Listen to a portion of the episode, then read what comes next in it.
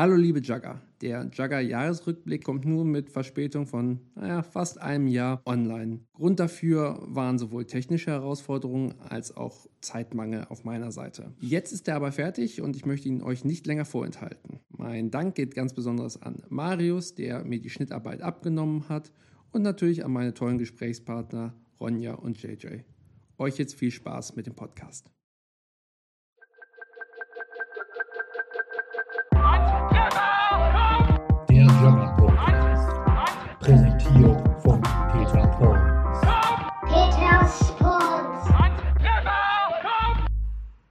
Herzlich willkommen zu Handtrefferkopf, dem Jugger Podcast. In den nächsten 2x100 Steinen beschäftigen wir uns mit der Jugger-Saison 2021.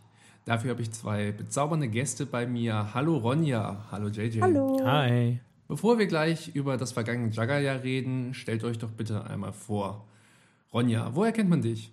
Ähm, also ich spiele bei WTF. In der vergangenen Saison habe ich dann aber auch zwei Turniere bei FKK mitgespielt. Ich bin Kettenspielerin, mache das jetzt schon seit fünfeinhalb Jahren und es macht echt Spaß. WTF zur Ergänzung sind die wütenden Tintenfische aus Kiel.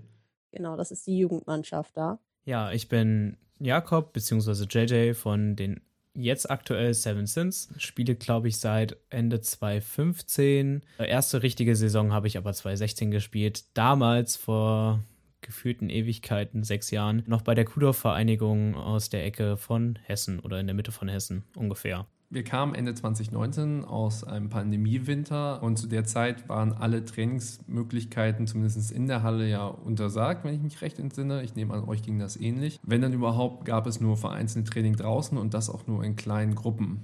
Wie habt ihr euch fit gehalten? Habt ihr zum Beispiel ein Online-Training in Anspruch genommen? Tatsächlich ich gar nicht. Also einerseits von keinem Team, was das öffentlich äh, zur Verfügung gestellt hat, aber auch andererseits gab es bei uns, bei den Teams, wo ich trainiere, keine Möglichkeit dazu.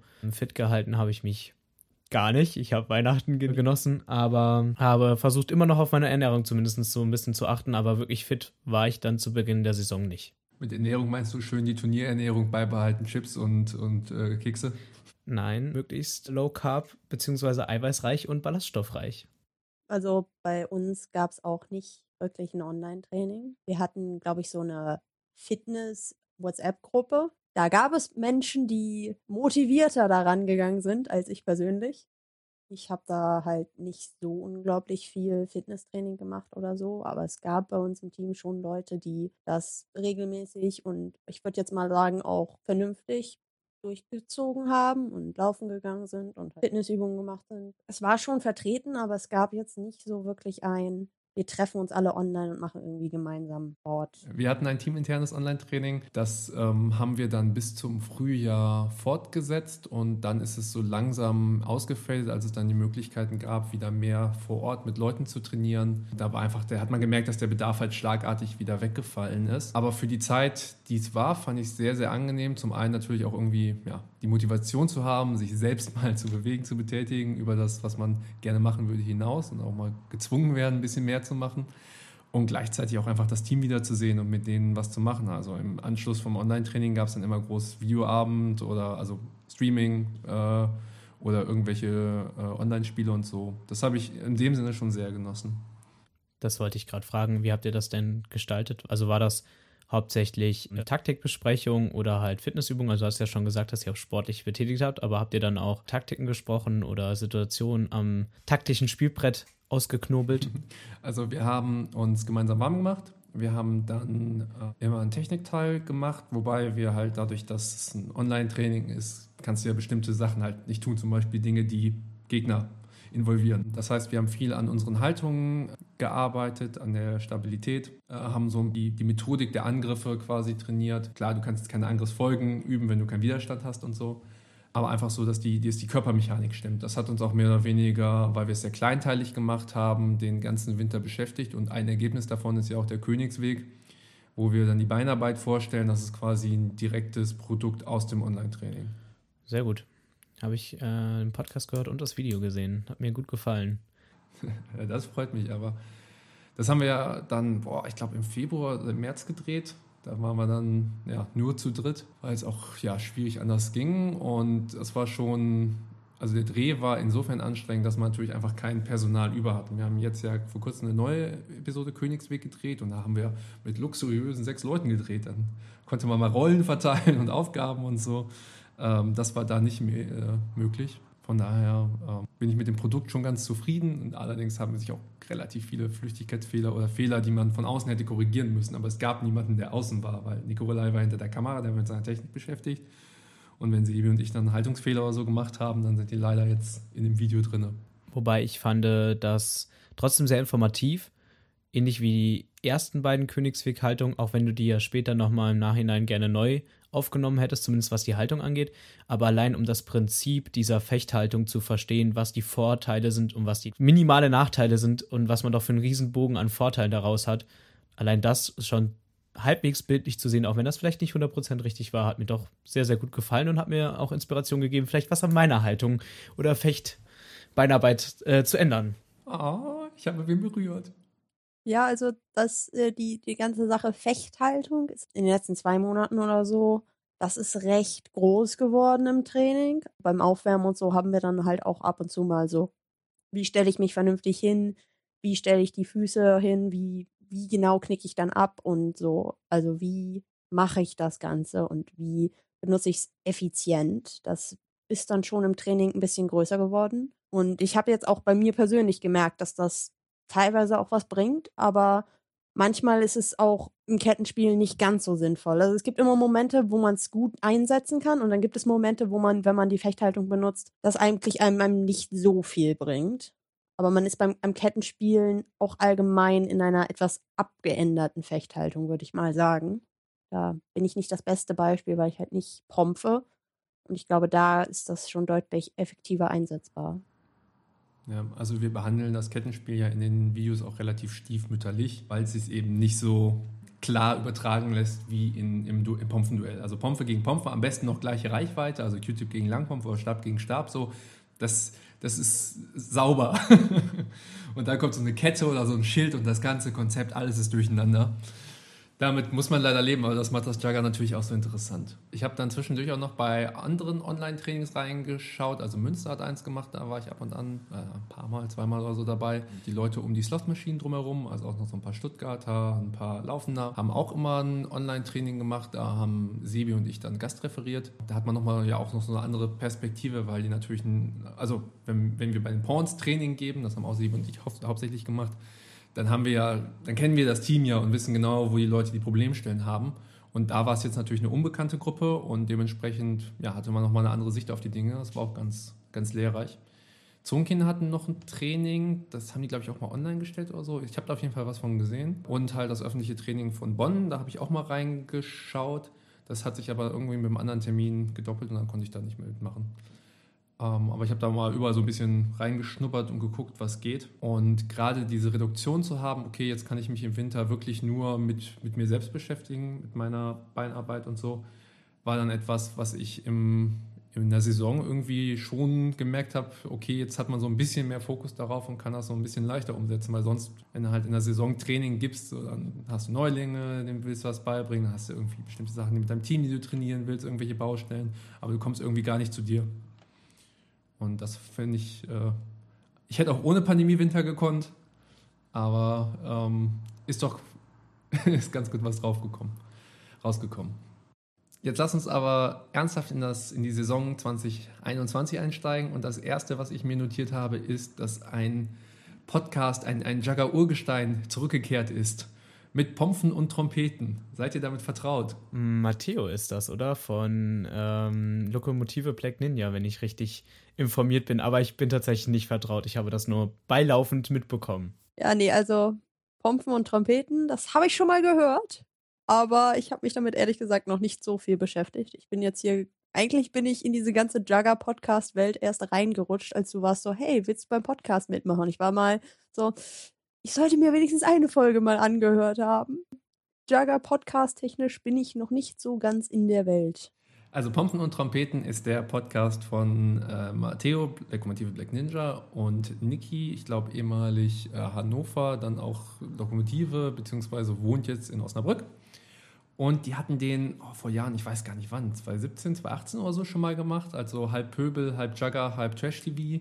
Äh, Podcast, also relativ äh, frei und äh, auf Unterhaltung getrimmt. Haben sie dann irgendwann aber auch eingestellt. Ich glaube, Ursache war, dass sie irgendwie mit Ippo eine Aufnahme machen wollten, das irgendwie zweimal nicht geklappt hat. Und dann, also sie hatten die Aufnahme und dann ist sie verloren gegangen oder irgendwer hat seine Spur nicht aufgenommen oder so. Und dann ist es da irgendwie stecken geblieben. Und den haben sie jetzt, ähm, ja, ich denke auch pandemiebedingt wieder, wieder aufgenommen und reden über Jugger, während es kein Jugger gibt und sind dann natürlich aber im Laufe der Saison auch wieder zum, zum, zu Turnieren gefahren und konnten das dann auch mitnehmen. Und ich finde diese Mischung ganz angenehm. Also äh, ehrlich gesagt, manchmal, wenn es dann um irgendwelche Trash-TV-Formate geht, muss ich dann auch skippen. Aber gerade Matteo ist natürlich einfach ein großartiger Erzähler und ähm, wenn man, wenn man die, die Fremdscham über die äh, Peinlichkeiten, von denen sie erzählen, aushält, dann finde ich, ist es ein sehr unterhaltsamer Podcast. Genau, der lief das ganze Jahr über und ich glaube, jetzt haben sie eine kleine Winterpause angekündigt, wenn ich das richtig im Kopf habe. Und dann werden wir mal schauen, ob das nächstes, nächste Saison weitergeht.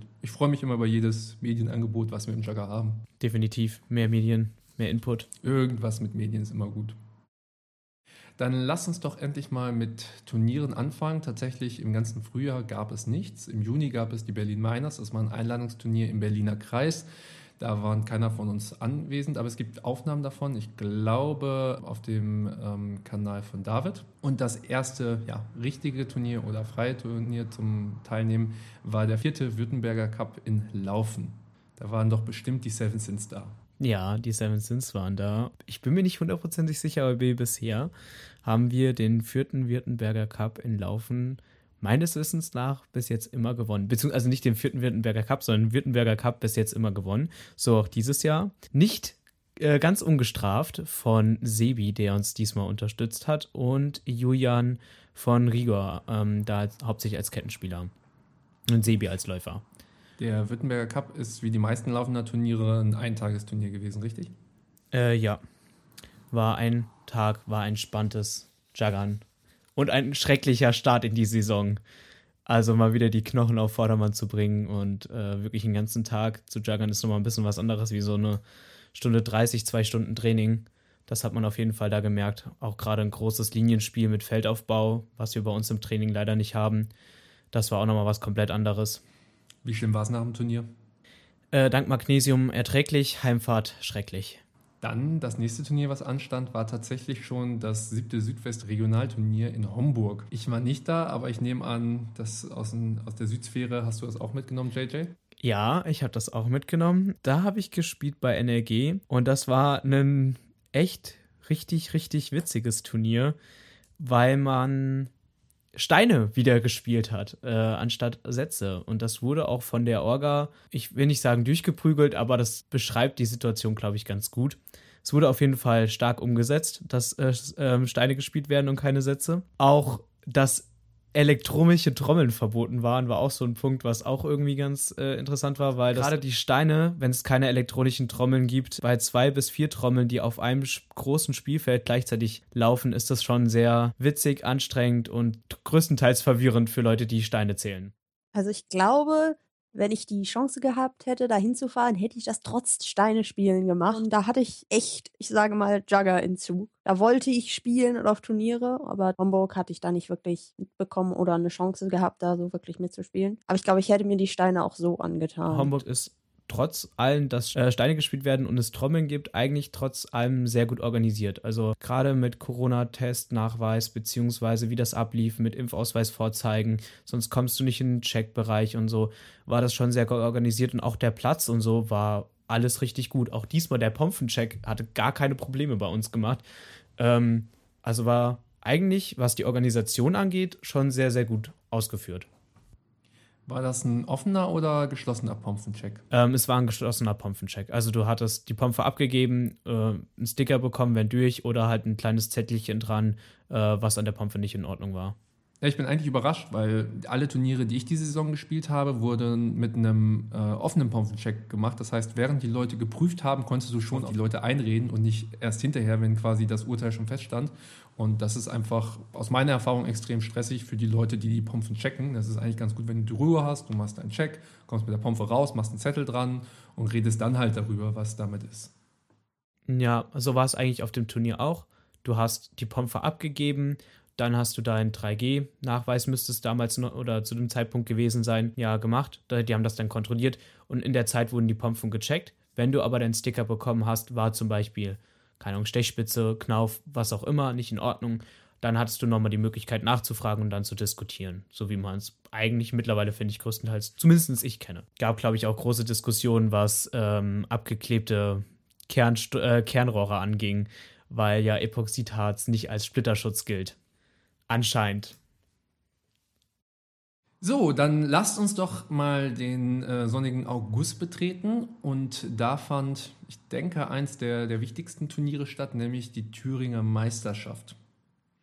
Die war im Vorfeld ja heiß diskutiert, weil die ähm, Zonenkinder es sich erdreistet hatten, eine Genderregelung einzuführen, nach der mindestens zwei Spielende pro Spielzug nicht männlichen Geschlechts sein sollten. Das wurde dann geändert, glaube ich, auf eine Person auf dem Feld und mindestens zwei im Team. Ja. Genau. Und es wurde dann später noch geändert von nicht männlich in zu ein anderes Geschlecht oder sich als anderes Geschlecht fühlend von dem Rest des Teams. Also du hättest auch nicht mit einem reinen Frauenteam spielen können.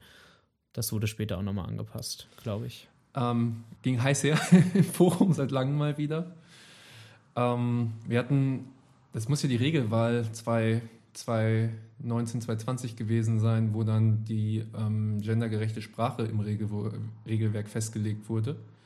Ähm, da kamen ja auch schon so ein paar Ansätze von Leuten durch, die der Meinung waren, nee, also jetzt habt euch mal alle nicht so, ist schon, ist schon okay, dass es hier männerdominiert ist und so. Bei der Genderquote ist es dann nochmal deutlich geworden, dass es keine, keine offene Aversion gegen Frauen und diverse Geschlechter gibt, aber dass halt von den privilegierten Männern einfach nicht erkannt wird, dass es halt eben nicht ein freies Feld ist, wo sich jeder beliebig durchsetzen kann, sondern dass ja, insbesondere Frauen natürlich auch einfach ein, quasi immer gegen den Wind kämpfen, wenn es dann um Positionierung oder Spielbeteiligung nehmen. Aber Ronja, du kannst das natürlich aus erster Hand berichten. also ich schüttel schon den Kopf. Es ist bei mir jetzt auch ein bisschen anders, weil ich halt im Jugendteam angefangen habe zu spielen. Und wir halt, als wir angefangen haben, ich, das war jetzt 2015, da war ich 13 oder so. Und dann kennt man sich einfach als Gruppe jetzt schon ewig. Man weiß, wie die anderen spielen und ich weiß nicht, es kann auch ein bisschen was damit zu tun haben, dass ich Kette spiele, dass ich mich da dann halt nicht so viel bei den anderen durchsetzen muss, weil das halt eine Position ist, wo man diese Feldkontrolle und dieses Ich bin hier und teilweise braucht man auf dem Feld auch ein großes Ego, um diesen Raum zu füllen, sage ich jetzt mal. Kettenspieler sagen ja gern, der Ball dreht sich halt nur um uns. So. das ist eine großartige Formulierung. Man möchte die zum ersten Mal.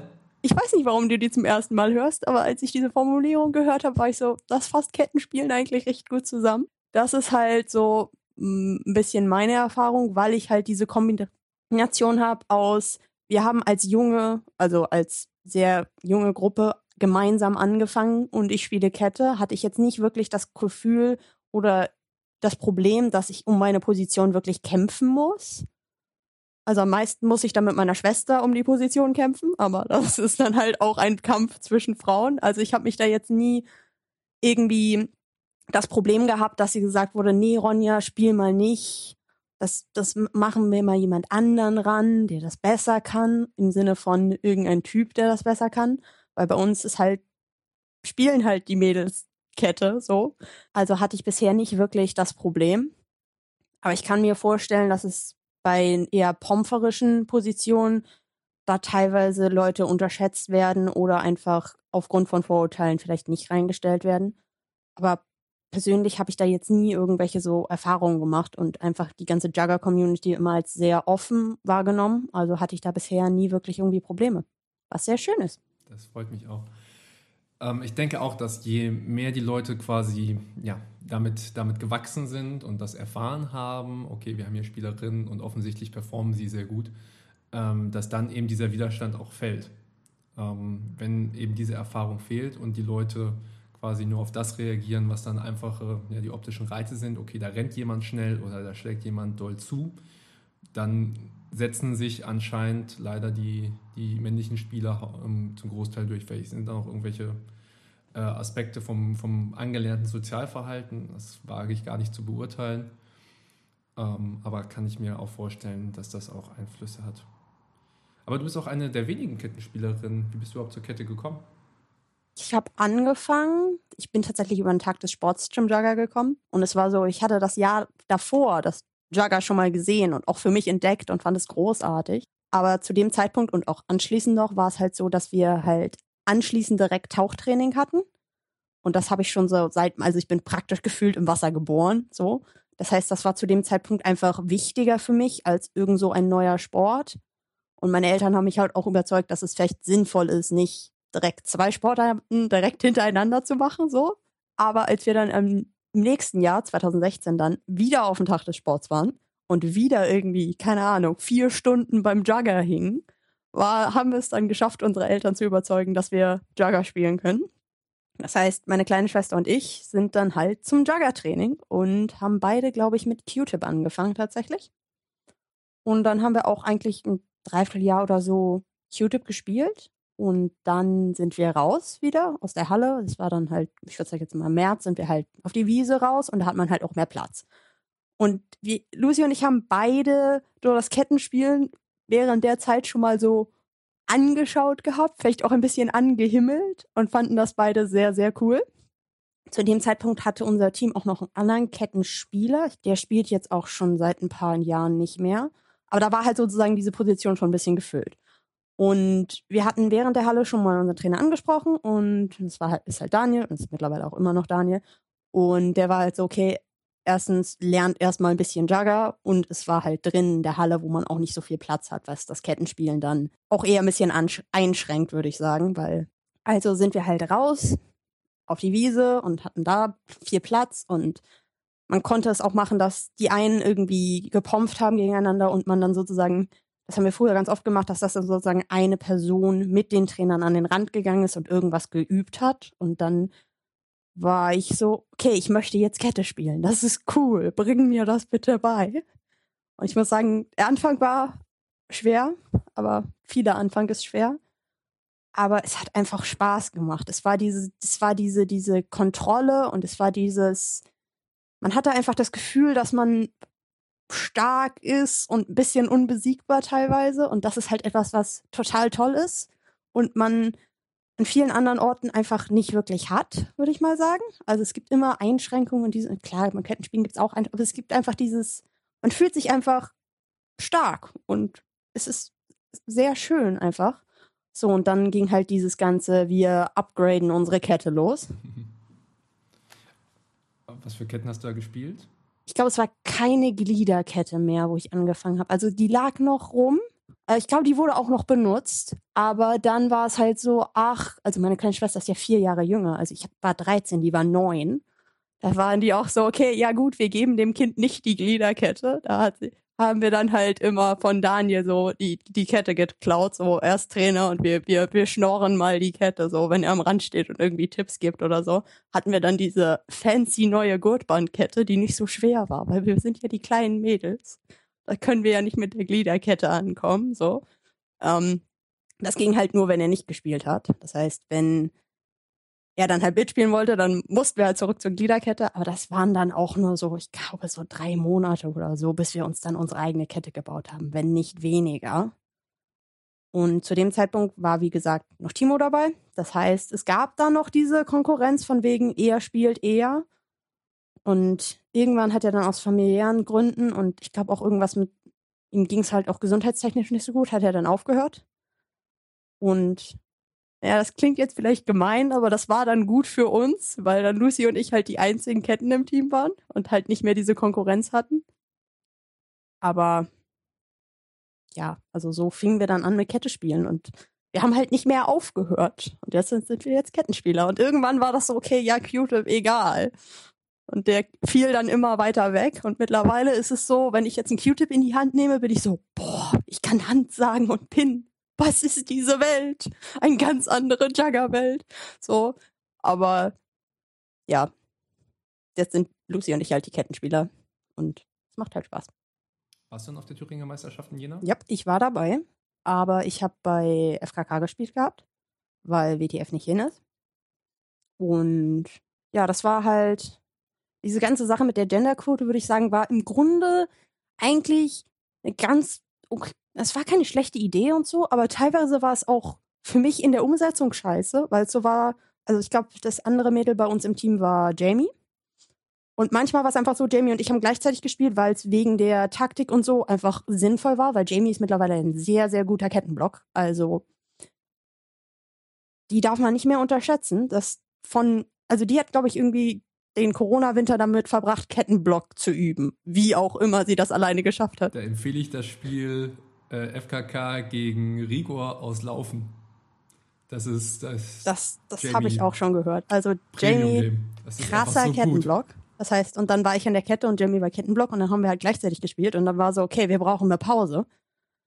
Geht nicht mehr, wir müssen mal zu Atem kommen und dann war es so, ja, nee, sorry, einer von euch muss spielen, wir brauchen eine Frau auf dem Feld. Also in der Umsetzung war es dann für mich teilweise echt doof, weil es war so, Leute, ich kann nicht mehr. Und es war so, hey Ronja, du musst spielen. Also hat es ein bisschen einen gegenteiligen Effekt von dem, was eigentlich geplant war, vielleicht. So. Also es war dann eher so, ich wurde dazu gezwungen zu spielen. Nicht, dass ich mich da jemals wirklich beschweren würde, weil Jagger ist cool und ich spiele gern. Aber teilweise war es dann echt so, wir hatten ein anstrengendes Spiel und dann brauchte man, eigentlich, brauchte man eigentlich eine Pause und dann haben wir beide uns da immer durchgekämpft, während der Rest halt mehr Pause machen musste. So. Also das war tatsächlich mein erstes Turnier mit FKK, wo ich halt nicht bei WTF gespielt habe. Das liegt teilweise daran, dass ähm, ich glaube, das erste Mal, wo sie es mir angeboten hatten, war ich 16. Aber das war irgendwie so, hey, willst du mit nach Wien? Da haben sich meine Eltern dann dagegen gestellt. Das fanden sie nicht so gut. Oh, Wien ist doch eine schöne Stadt. Ja, aber es ist ein bisschen weit weg. So. Und dann kam das in dem Jahr auch nicht mehr wirklich auf und dann kam Corona. Und dann war nichts mehr an Turnieren so. Und dann, also ich glaube, das Jahr davor waren dann irgendwie so ein Turnier, wo FKK dabei war oder so. Ich will mich jetzt hier nicht aus dem Fenster lehnen und irgendwas Falsches erzählen, aber so, es, es war halt eigentlich nichts los. So.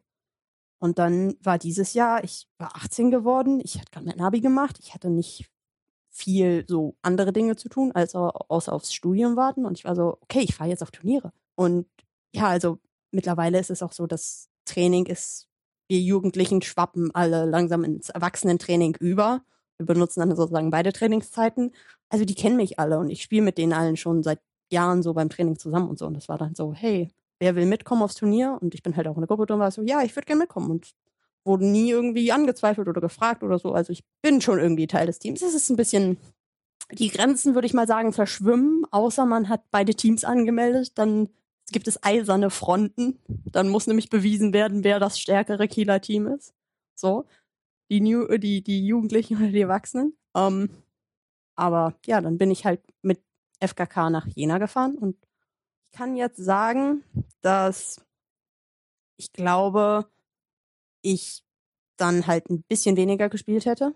Für WTF würde ich jetzt sagen, also wenn ich eine Pause hätte gebraucht, gebraucht hätte, dann wäre halt, hätte halt Lucy gespielt oder Lucy hätte gespielt, wenn, auch wenn ich keine Pause gebraucht hätte, weil sie halt auch spielen soll. So. Also ich hätte allgemein weniger Spielzeit gehabt, wenn es diese Regel nicht gegeben hätte. Aber ich hätte trotzdem, ich glaube, im Durchschnitt ein bisschen mehr Spielzeit gehabt als so der normale Pomfer, würde ich mal sagen. Einfach weil, naja, also bei WTF gibt's halt mich und Lucy an der Kette. Und es muss halt, eigentlich, muss immer eine Kette auf dem Feld stehen, einfach für die ganze Taktik und so. Also wir haben auch teilweise schon nur äh, ohne Ketten gespielt. Wenn wir irgendwie in so einem Team begegnet sind, was halt irgendwie aus vier Schildspielern bestand. Da macht man das auch mal ein, zwei Runden ohne Kette. Aber allgemein ist es so, ich habe das Gefühl, dass ich schon mehr Spielzeit kriege. Einfach weil ich Kette spiele. Und in Jena ist das dann ein bisschen übergeschwappt und dann habe ich keine Pausen mehr so gefühlt gekriegt. Also klar, ich hatte noch Pausen, aber manchmal war es echt so, ich brauche eine Pause und es ging dann halt nicht. Also diese Genderquote hat schon das erreicht, was sie wollte, dass die Frauen mehr Spielzeit kriegen. Bloß in meinem Fall war es halt nicht, nicht erwünscht. Also ich hatte schon genug Spielzeit. So. Also ich kann mir aber vorstellen, dass das bei anderen anders war. Also das Ziel hat es schon erreicht, nur in meinem Fall war es halt nicht unbedingt super positiv. Bei uns im Team, da lacht JJ jetzt natürlich drüber. Es ist ja so, dass wir zurzeit oder zu dem Zeitpunkt gar keine ähm, Frau im regulären Kader hatten. Das heißt, wir brauchten Söldnerinnen. Ähm, und wir haben uns dann tatsächlich drei Söldnerinnen geholt: Julia, Franzi und Nathalie. Äh, Nathalie aus Oldenburg, Franzi aus äh, damals noch Freiburg und Julia aus Hagen. Wir haben relativ bewusst drei Spielerinnen, also drei Söldnerinnen gewollt, da wir eben sagen wollten, wir wollen die Freiheiten haben, einfach zwei Spielerinnen gleichzeitig aufzustellen. Was du eben sagtest, so aus taktischen Gründen, wenn es läuft, dann läuft es, dann willst du das nicht umtaktieren für, für die Quote und deswegen halt eine Frau mehr, dass wir einfach mehr Flexibilität haben und damit sind wir ganz angenehm gefahren. Das hat natürlich auch wieder den Effekt, dass du die einzelnen Frauen weniger einsetzt. Gleichzeitig haben wir natürlich dadurch, oder wir waren in einer Situation, wo wir Leute gesöldnert haben, die typischerweise nicht in unserem Söldnerpool sind, weil wir uns vielleicht auch ein bisschen später zu entschieden haben und dann waren halt viele Spielerinnen, die wir initial angefragt hätten, einfach schon vergeben. Und insofern finde ich, war es ein ganz, was auch ein schöner Effekt dieser, dieser Genderquote, dass wirklich halt Söldnerinnen angefragt wurden, die wir typischerweise nicht gefragt hätten. Und mit denen waren wir richtig glücklich. Also es war aus der Sicht eine, eine tolle Turniererfahrung, dass wir halt mit, mit Nathalie und ähm, Franzi, die halt eigentlich in Corona angefangen haben und kurz vor Corona angefangen haben und dadurch eigentlich keine Saison bisher richtig erlebt haben, dass wir mit denen dann auf einmal die Zonenkinder schlagen. Das war schon extrem cool. Das wollte ich gerade sagen. Also ich habe auf dem Turnier, was ich so nebenbei mitbekommen habe, ich habe, also man lernt auf dem ersten Turnier gefühlt immer doppelt so viel wie in den tausend Jahren Training davor, die du hast. Aber das, was da in diesen zwei Tagen bei dem Menschen für Erfolg oder für Erfahrungen gesammelt worden sind, ist so enorm gewesen. Und ich glaube, denen hat das auch äh, richtig gut gefallen, so wie ich das mitbekommen habe. Also es war auf jeden Fall richtig stark, was die in diesen zwei Tagen für Jugger gespielt haben, dafür, dass man überlegt, wenn die in Corona angefangen haben, wie krass die sich dann in diesem einem Turnier entwickelt haben. Ja, also ich glaube, sie hatten beide schon vor Corona gespielt, aber Corona wäre quasi die Saison gewesen, mit der sie eigentlich hätten einsteigen wollen. Ja. Was ich auch einen ganz interessanten Effekt war, dass du wirklich optisch auch gesehen hast, dass irgendwie ja, die Gruppe an Juggernden viel mehr durchmischt ist. Irgendwie war es ein bisschen bunter, also ähm, auch natürlich viele neue Gesichter, die man sonst vielleicht nur so vereinzelt auf Turnieren sieht, ähm, die man aber auch kennt und irgendwie gut mit denen klarkommt. Und ähm, ich fand das, das Bild irgendwie ganz schön. Also ich habe mich da sehr wohl gefühlt. Ähm, es ist mir auch irgendwie erst im, Hinter, im Nachhinein aufgefallen, dass irgendwie diese, die Wahrnehmung von dem Turnier eine andere war. Auf dem Turnier habe ich es so direkt gar nicht wahrgenommen. Ich wollte gerade sagen, also auf dem Turnier habe ich es auch nicht wahrgenommen, wurde das aber so erwähnt, stimmt das schon total. Und ich war sehr überrascht, wie sich die Quote teils auf, ähm, ich will nicht sagen, Teamstärken ausgewogen hat, aber man hat schon gemerkt, dass andere Teams äh, nicht mit ihrem Standard Aufstellung spielen können, einfach weil sie aus reinen oder größtenteils Männermannschaften bestehen. Zum Beispiel Zonenkinder, die ähm, glaube ich, zwei Personen noch aufgenommen haben. Ich bin nicht sicher, ob sogar vielleicht drei waren, aber ich meine zwei. Und dadurch auch erstmal lernen mussten, mit den Personen zu spielen, sich das aber später in den Turnier dann wieder gesetzt hat. Also, das fand ich sehr interessant, über das Turnier über zu beobachten, wo wir zum Beispiel gar keine Probleme hatten, ähm, weil wir größtenteils tatsächlich ja Frauen bei uns im Team haben. Und wir hatten eine 3 zu 5 Quote, wenn man das einmal so ausrechnen möchte. Und was ganz witzig war, wir hatten uns anstatt weibliche Söldner zu suchen, äh, haben wir uns einfach zwei männliche Söldner suchen können, äh, weil wir die Freiheit hatten und der Markt, sozusagen der Söldnermarkt, relativ von männlichen Leuten gefühlt überfüllt war, weil halt viele Leute ähm, die weibliche Quote erreichen mussten. Zumindest war das so meine Wahrnehmung. Das kann ich auf jeden Fall auch aus der eigenen Erfahrung bestätigen. Ähm, dementsprechend, weil ihr ja in eurer Standardaufstellung eigentlich spielen konntet, seid ihr auch recht stark da durchgegangen. Ich glaube, ihr habt euch als Zweite platziert im Finale gegen Rigo, richtig? Richtig, genau. Wir haben ähm, bei dem Spiel gegen Rigor nicht leider einen Satz geholt, äh, drei verlorene Sätze, also 3 zu 0 gespielt. Was ich aber da auch sehr interessant fand, war, dass du im Vergleich zu dem Münsterer Turnier, wo du ja schon mal eine Spielanalyse zugemacht hast, ich weiß gar nicht, wann es war, ich glaube 2019. 2019, genau. Mitte 2019 ja, da hat zum Beispiel Sophie bei Rigor ja auch schon gespielt und ist, glaube ich, in dem Finale nicht einmal rangekommen. Und hier in dem Finale hat sie äh, mit Miri zusammen super viel äh, in der Stadtaufstellung, also ist super oft in der Stadtaufstellung gestartet, was zum Beispiel sehr schön zu sehen war. Im Zusammenhang der Gender-Regelung, das trifft jetzt für, für unsere Teams und halt auch zum Beispiel für Rigor nicht zu. Trotzdem hast du natürlich auch gesehen, dass einzelne Teams dann quasi ihre Spielerinnen auf vermeintlich äh, ja, unwichtige Positionen verschrieben haben, also irgendwie als Läuferin hauptsächlich eingesetzt haben, obwohl es eigentlich Pompferinnen sind, die da gespielt haben. Oder neben der Kette, während die Kette quasi arbeitet und dann darf die Person daneben stehen. Das hast du natürlich auch gesehen. Solche Effekte lassen sich halt nicht vermeiden. Ich weiß halt nicht, ob die Gender-Regelung das quasi nochmal hervorbringt und ob die sonst überhaupt aufgestellt worden wären, weil wenn du sie eh quasi so wenig wertschätzt, dass du meinst, dass es halt irgendwie, dass, du, dass, dass diese vermeintlich nichtigen Positionen damit zu besetzen sind. Ähm, genauso hast du gesehen, dass wenn Teams quasi, die haben so in so einem Startmodus so, ach, Friede, Freude, Eierkuchen mal aufstellen gestartet und dann, wenn es irgendwie knapp wurde, dann sind halt genau wieder diese, haben diese Mechanismen wieder gegriffen. Ähm, aber das ist dann, glaube ich, auch wirklich, also ich habe es nicht in der Fläche gesehen, aber immer mal wieder, wenn man sich so Spiele angeguckt hat, hat man das auch wahrgenommen. Ja, das fand ich teils auch ein bisschen traurig, weil es so ein bisschen diese Quote umgangen hat. Klar, sie bringt sie halt immer noch hervor, aber irgendwie lass die Leute doch die Pompe spielen, die sie wollen. Ich meine, ich bin auf dem Turnier größtenteils gelaufen, aber ich habe auch nicht meine Main-Pompe gespielt. Aber äh, das lag mehr daran, weil wir keinen Läufer hatten und nicht, weil wir die Quote nicht erreicht haben. Das war irgendwie trotzdem ja. Ja, und das ist ja auch ein Trugschluss, dass du sagst, irgendwie ein Läufer, Läufer oder Läuferin ist eine, eine, eine, einfache oder nicht so wichtige Position. Wir haben irgendwann darauf optimiert, mit, mit Julia als Mainläuferin zu laufen. Äh, nicht, weil wir quasi diesen, den Spot frei haben wollten, sondern weil wir gemerkt haben, wenn wir mit Sebi spielen, dann haben wir ein gewisses Tempo drin, das, das wir einfach annehmen, weil wir Sebi kennen. Äh, und dann sind wir hektisch und machen Fehler. Und da haben wir darauf optimiert, Julia reinzusetzen, die uns auch viel mehr zusammengeschissen hat auf dem Feld. Als Läuferin quasi, ihr müsst das tun, ich erwarte das von euch. Und das war das, was wir brauchten. Um das abzuschließen, was meint ihr? Kommen jetzt die nächsten Jahre wieder Turniere, mehr Turniere mit einer derartigen Regelung? Also ich finde, dass die Genderquote ein wichtiges Tool ist, um Teams ähm, auf das Problem ähm, aufmerksam zu machen. Allerdings ist es auch, glaube ich, einer mit der unschönsten Regelungen, die man so treffen kann. Also es ist schade, dass es eine Quote braucht, um sozusagen die Aufmerksamkeit der Teams auf dieses Problem hinzuweisen. Ich finde, ich wüsste nicht, wie man es besser machen sollte oder eine einfachere Lösung finden kann, aber ich finde es schade, dass es so eine Quote geben muss.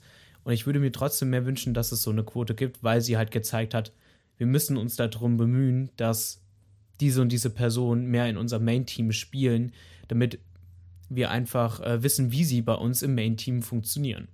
Ja, also ich kann mir vorstellen, dass es noch mehr Turniere mit einer Genderquote gibt. Also es ist natürlich keine Langzeitlösung, aber ich kann mir vorstellen, dass es einfach als ein Mittel zum Zweck benutzt wird. Das ist einfach dieses Spiele, wenn du gut bist. Du kannst spielen, wenn du gut bist, dass es das einfach etabliert mehr und dass dann durch, dadurch halt dann das einfach eher ich sage mal, eine gerechtere Aufstellung gibt oder so. Aber ich kann mir vorstellen, dass das nicht irgendwie eine Langzeitlösung ist. Also es wird genutzt werden, auch einfach um diese Gleichberechtigung in der Jugger-Community ähm, mehr ins Licht zu rücken und darauf Aufmerksamkeit zu lenken und einfach zu versuchen, diese Gleichberechtigung herzustellen oder einfach in der Community festzunageln. Aber ich kann mir sehr, also ich hoffe, dass es irgendwann einen Punkt gibt, wo das einfach nicht mehr gebraucht wird, weil es normal ist, dass wenn man gut ist, man die Position spielt, in der man gut ist. Egal, ob man jetzt äh, Mann, Frau, divers oder irgendwas anderes ist. Dass es nicht darum geht, wer du bist, sondern wie du spielst. Ja, ich denke, dass die Quote dabei hilft, dass nicht Männer zeigen können, was sie auf dem Turnier leisten können, weil sie halt sonst leider nicht dazu kommen, das zu präsentieren, weil halt immer ein Standardkader genommen wird oder so, was halt dann spielt. Aber jetzt, dadurch, dass es die Quote gab, hat man gezeigt, was zum Beispiel, wie du meintest, Julia bei euch im Team ja. Ähm, Ruhe reinbringen kann, was ja auch in manchen Spielen super äh, hilfreich ist. Also für mich als Aufsteller sind diese Quotenregelungen insofern ganz angenehm, dass ich quasi, wenn man dann eben unter Druck gerät, weil man vielleicht in Rückstand gerät oder weil es einfach ein knappes Spiel ist, dass man dann nicht seinem Bias nachgibt, den, den wir halt alle leider in uns tragen und dann einfach knaller durchziehen muss. So. Und dann, dann stellen wir halt jetzt in diesem Fall unsere Söldnerin aus und wir müssen das hinkriegen, dass wir die in unser Spiel eingebunden kriegen. Das ist unsere Aufgabe. Und ausweichen, wie wir stellen jetzt einfach unsere Standardaufstellung ein und wenn es dann nicht funktioniert, dann waren wir nicht gut genug. Das zieht halt nicht mehr. Von daher begrüße ich das auch. Ich denke jetzt auch nicht, dass es sich auf allen Turnieren irgendwie durchsetzen wird, aber ich würde mich ehrlich gesagt freuen, wenn ich ab und an mal wieder solche Turniere spielen könnte. Das stimmt. Wir hatten tatsächlich, oder ich glaube, auf dem Turnier war auch die Quote nicht unbedingt bei manchen Personen das größte Problem. Weil was ich mitbekommen habe, war, dass beim Pompfencheck Ja. die Ballregelung richtig hart ähm, kontrolliert worden ist mit den 20 Zentimeter Durchmessern. Und ich glaube, sie haben es ähm, hochgerechnet und irgendwie ganz knapp abgerundet, sodass der Ball, glaube ich, 19,8 Zentimeter Ich glaube, sie hat. hatten, sie hatten den Durchmesser genommen und von dem Durchmesser 1 cm Toleranz eingebaut und das dann rückgerechnet, also einmal durch Pi und durch 2, ähm, um damit aus dem Radius bzw. den Durchmesser zu kommen. Also wir hatten fünf Ketten dabei und meine eine ist durchgekommen. Das war dann die heilige Kette. Das war dann Ronja, wo ist die Kette? Also es war nicht mehr so, wo ist deine Kette, sondern wo ist die Kette? Weil das halt ein, ich würde mal sagen, ich glaube, das war ein relativ neuer Ball. Den hatte ich irgendwie, glaube ich, so erst drei, vier Mal gespielt mit ähm, beim Training. Deshalb war der halt noch die richtige Größe und alle anderen sind halt nicht durchgekommen bei uns im Team. Das war dann so, da, da wurde auf die Kette so richtig mit Falkenaugen aufgepasst, dass die nicht verloren geht, weil das unsere einzige Kette war. Ja, also das war auch, glaube ich, so ein Punkt. Äh, ich habe manche Teams irgendwelche Schaumstoff ähm, Isomatten an Bälle kleben sehen, um irgendwie auf diese 20 Zentimeter zu kommen. Das fand ich irgendwie ganz witzig.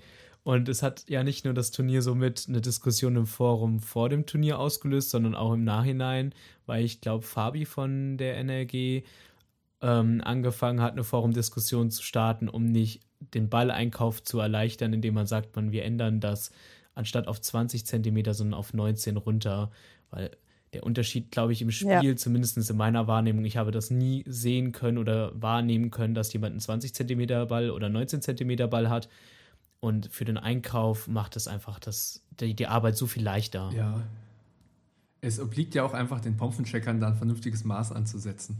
Ja, es ist auch so, alle Kettenspieler haben gefühlt denselben Ball. Es gab jetzt mal kurz diese Bewegung mit diesen aufblasbaren Beach-Neopren-Volleyballbällen, dass die irgendwie öfter mal benutzt würden, aber ansonsten haben halt alle genau denselben Schaumstoffball. Und der wird halt kleiner, wenn man ihn spielt. Und ich glaube, selbst wenn man ihn kauft, ist er schon nicht ganz 20 Zentimeter, obwohl man ihn als 20 Zentimeter kauft. Das heißt, eigentlich müsste keine Kette der Welt momentan durch den Pompfencheck gehen, wenn das genau genommen wird. Oder halt wirklich nur welche, die ganz neu sind. Es ist wie mit den Poolnudeln, dass ähm, die, das sind Spielwaren. Niemand interessiert da, ob die jetzt auf den Zentimeter oder auf den Millimeter genau gefertigt werden oder nicht, außer uns Jugger. Also meiner Erfahrung nach zeigt es, je nachdem, wo du die Bälle kaufst und welche du bestellst, hast du ähm, tatsächlich schon von Start an direkt die 20 Zentimeter. Ähm, und es gibt zum Beispiel auch ein, zwei Ausnahmen, die sogar 21 Zentimeter Bälle ähm, verkaufen. Die sind aber dann recht teuer. Das ist halt so der Hauptpunkt, dass generell, wenn du einen Ball haben willst, wo du weißt, der ist die 20 Zentimeter, die sind dann echt recht, anstatt mal so eben unter 5 Euro bis 10 Euro, kosten die da mal schnell ja 15 Euro aufwärts und das ist schon echt teils schmerzlich. Ja. Ich glaube, da sind wir, sind wir alle dran gewachsen, dass wir Bälle nicht mehr so genau, beziehungsweise entweder das Maß anpassen oder den Pompfencheck da ein bisschen anpassen. Habt ihr noch spielerisch was zur ähm, Thüringer Meisterschaft?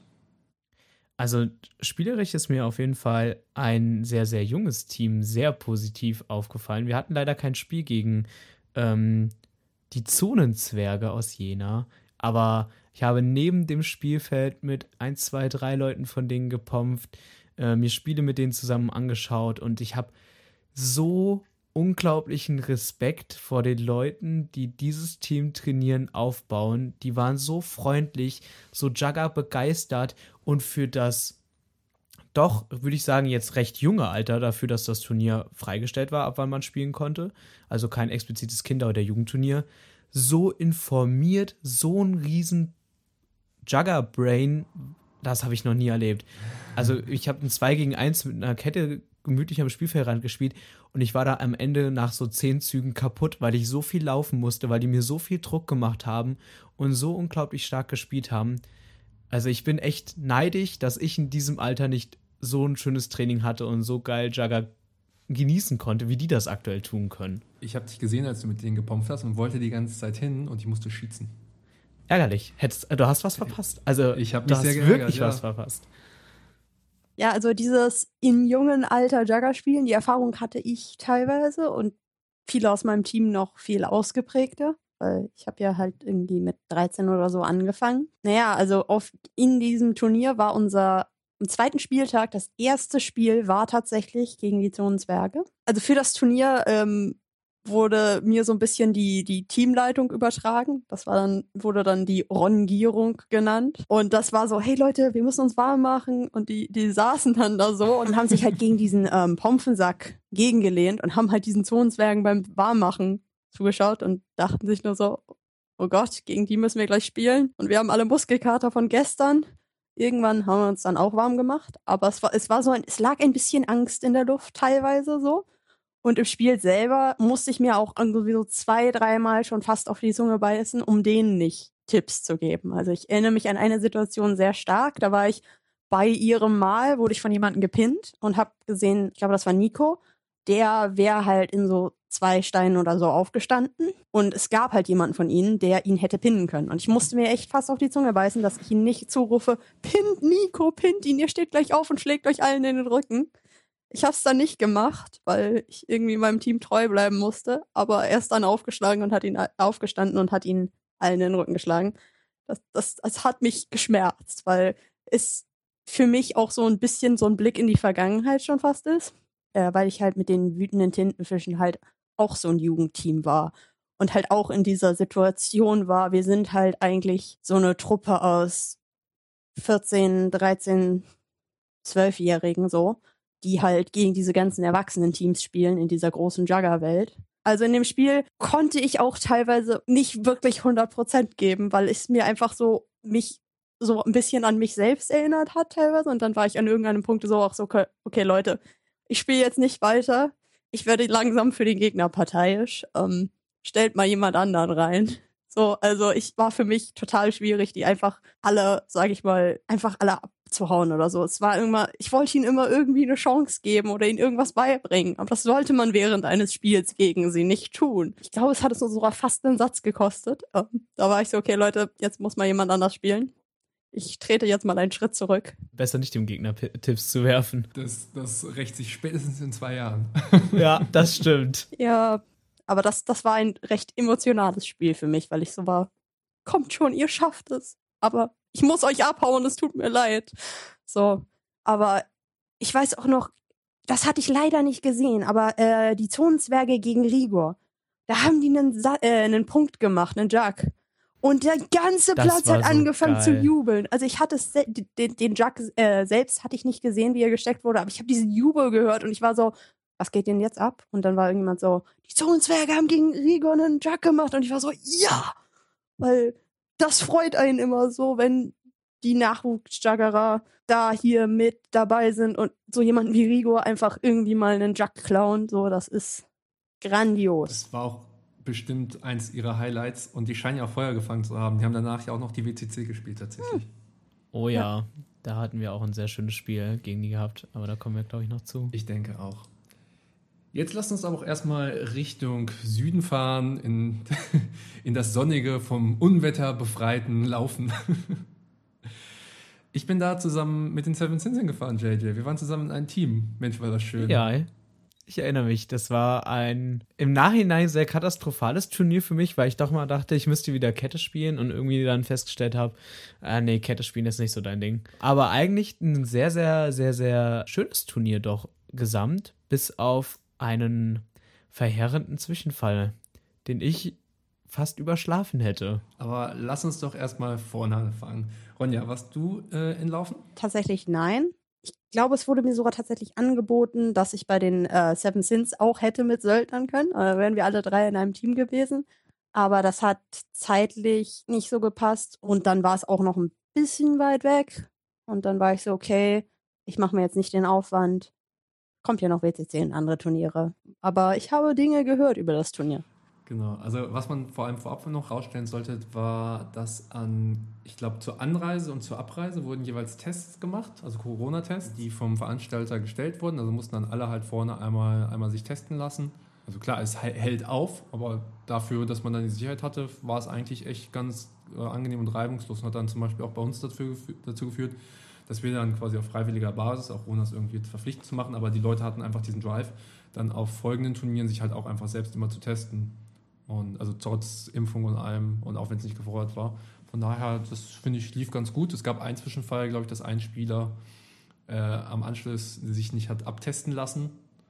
Äh, und ich glaube, die, die Konsequenz, die Laufen dann gezogen haben, dass sie ihn dann nicht mehr auf ihren Turnieren Okay, das- im Zwischenfall habe ich gar nicht mitbekommen. Aber die Tests fand ich waren sogar sehr gut organisiert. Also relativ klar, darfst deine Pumpen nur abgeben, sonst das Turniergelände nicht betreten, sei denn dein Tef äh, Test ist negativ. Ja, und das Turnier selbst wurde von, von einer Unwetterfront überschattet, die über das Land zog. Also wir, der Zeltplatz war ja an einer Wiese, die quasi direkt am Neckar lag. Und es war irgendwie schon klar, okay, die Nacht wird wahrscheinlich ziemlich feucht und stürmisch. Und sie wurde immer feuchter und immer stürmischer. Und irgendwann, ich glaube dann schon so um 7 Uhr, 8 Uhr rum, gab es eine Unwetterwarnung. Und ein bisschen später darauf dann auch eine Hochwasserwarnung. Da hat der ein oder andere vielleicht schon seine Sachen packfertig im Zelt gelagert, dass er wirklich nur noch quasi aufstehen und los kann. Also ich glaube, ich hätte das verschlafen, wenn ich dabei gewesen wäre. Ich glaube nicht. Also, ich war als einziger auf dem Zeltplatz, wenn ich das, aber von uns dreien, wenn ich das richtig im Kopf habe, JJ. Ich habe in einem schönen Bettchen geschlafen. Ich hatte da auch keine großen Probleme mit. Das ist doch schön.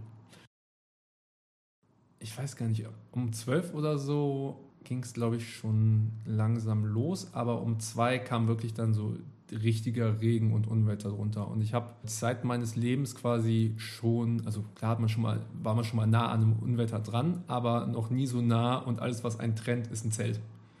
So im Haus, da guckst du dir die Blitze an und es ist alles entspannt. Und wenn es dann so im Zelt wirklich runter, runterkommt und kracht und äh, du denkst halt, hier zündet einer eine Bombe oder so, das ist schon echt übel. Und dann guckst du halt raus, ist strömender Regen, du kannst halt nur so ein paar Meter weit sehen. Siehst niemanden, weil keiner ist natürlich bei diesem Regen irgendwie draußen.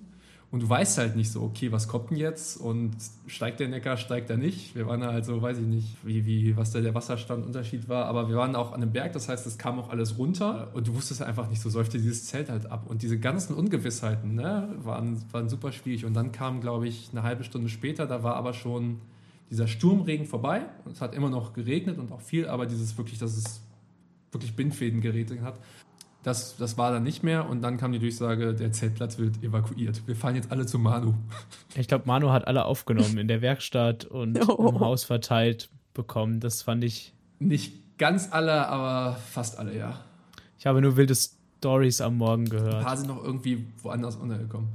Was? Ja, es war, war krass. Also erstmal haben wir diesen Zeltplatz evakuiert, weil ich ja, wie gesagt, schon meine Sachen gepackt hatte. Ähm, konnte ich dann da auch irgendwie mithelfen, die ganzen Leute wach machen. Man müsste auch, also wir, wir waren ja weniger Autos da, als Leute irgendwie transportiert werden mussten. Da musste man dann auch irgendwie die ganzen Plätze verteilen, wo es hingeht und so. Da war, war gut was los. Auch jetzt nicht panisch oder so. Alle hatten natürlich keinen Bock. es war mitten in der Nacht und hat geregnet. Ja, dann sind wir, sind wir mehr oder weniger alle zu, zu Familie Kubalt gefahren. Die haben eine große Werkstatt, wo halt ähm, Holz gefertigt wird. Und da sind dann mehr oder weniger alle irgendwie auf dem Boden untergekommen. Jeder in so seiner Ecke war dann war eine große Pyjama-Party. War insofern noch ganz witzig. Und am nächsten Morgen dann schön alle ins Haus, erstmal ein Käffchen vom Turnier. Standen wir alle bei Manu in der, in der Küche. Es gab für jeden Kaffee. Ich weiß es nicht, aber es gab auf jeden Fall Kaffee, wenn man, wenn man da rumlief. Okay. Krass. Ja, ich glaube, ein paar sind auch, hatten den Anstand und sind direkt gefahren, ich natürlich nicht. Es war natürlich auch die Pflicht von, von jedem Jagger-Spieler, der da vom Zeltplatz evakuiert wurde, ordentlich Rigo auf die Nerven zu gehen, weil die haben regulär bei Manu übernachtet. Die sollten natürlich eine genauso schlechte Nacht haben wie wir, das war ja klar. Verständlich, muss ausgeführt werden. Also ein paar Leute, also es waren nicht alle in der Werkstatt, ein paar waren einfach im Haus, weil dafür hätte die Werkstatt auch nicht gereicht. Dementsprechend war, war überall was los. Und äh, ja, saß man morgen schön beim Frühstück bei Kubatz. Und dann sind wir zum Zeltplatz gefahren und dann wurden auch noch Spiele gespielt.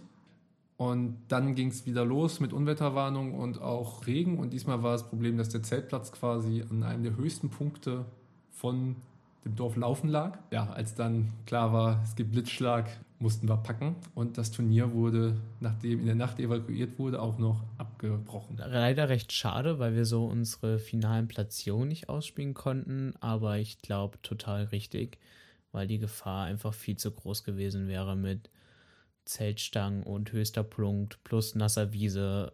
Das würde ich auch als Turnierveranstalter auf keinen Fall verantworten wollen. Ich finde aber auch ähm, stark, dass, dass die das dann so umgesetzt haben. Also zum einen wirklich, wir brechen jetzt ab, weil es nicht geht und dann aber noch halt noch die Testung regulär durchgeführt haben. Das war an einem anderen Ort, da sind wir ins Dorf rein und so. Dann wurde abgetestet und wie sie das organisiert haben und dass diese Notfallpläne gegriffen haben, die sie offensichtlich schon vorher hatten, das finde ich war, war ziemlich, ziemlich gut von den Laufenden. Also Ja. von daher ordentlich Respekt dafür und schade ist natürlich insbesondere, weil die Sins natürlich sau stark unterwegs waren und ein, ein gewisses äh, Berliner Team äh, sich an gewissen anderen Teams, zum Beispiel FKK, richtig abgearbeitet hatte. Und sogar gegen äh, Havu mal seit langer Zeit wieder verloren hat, hätte ich, glaube ich, mit dir ganz gerne unsere Chance noch ausgespielt. Ja, das hätte ich auch gerne, gerne getan.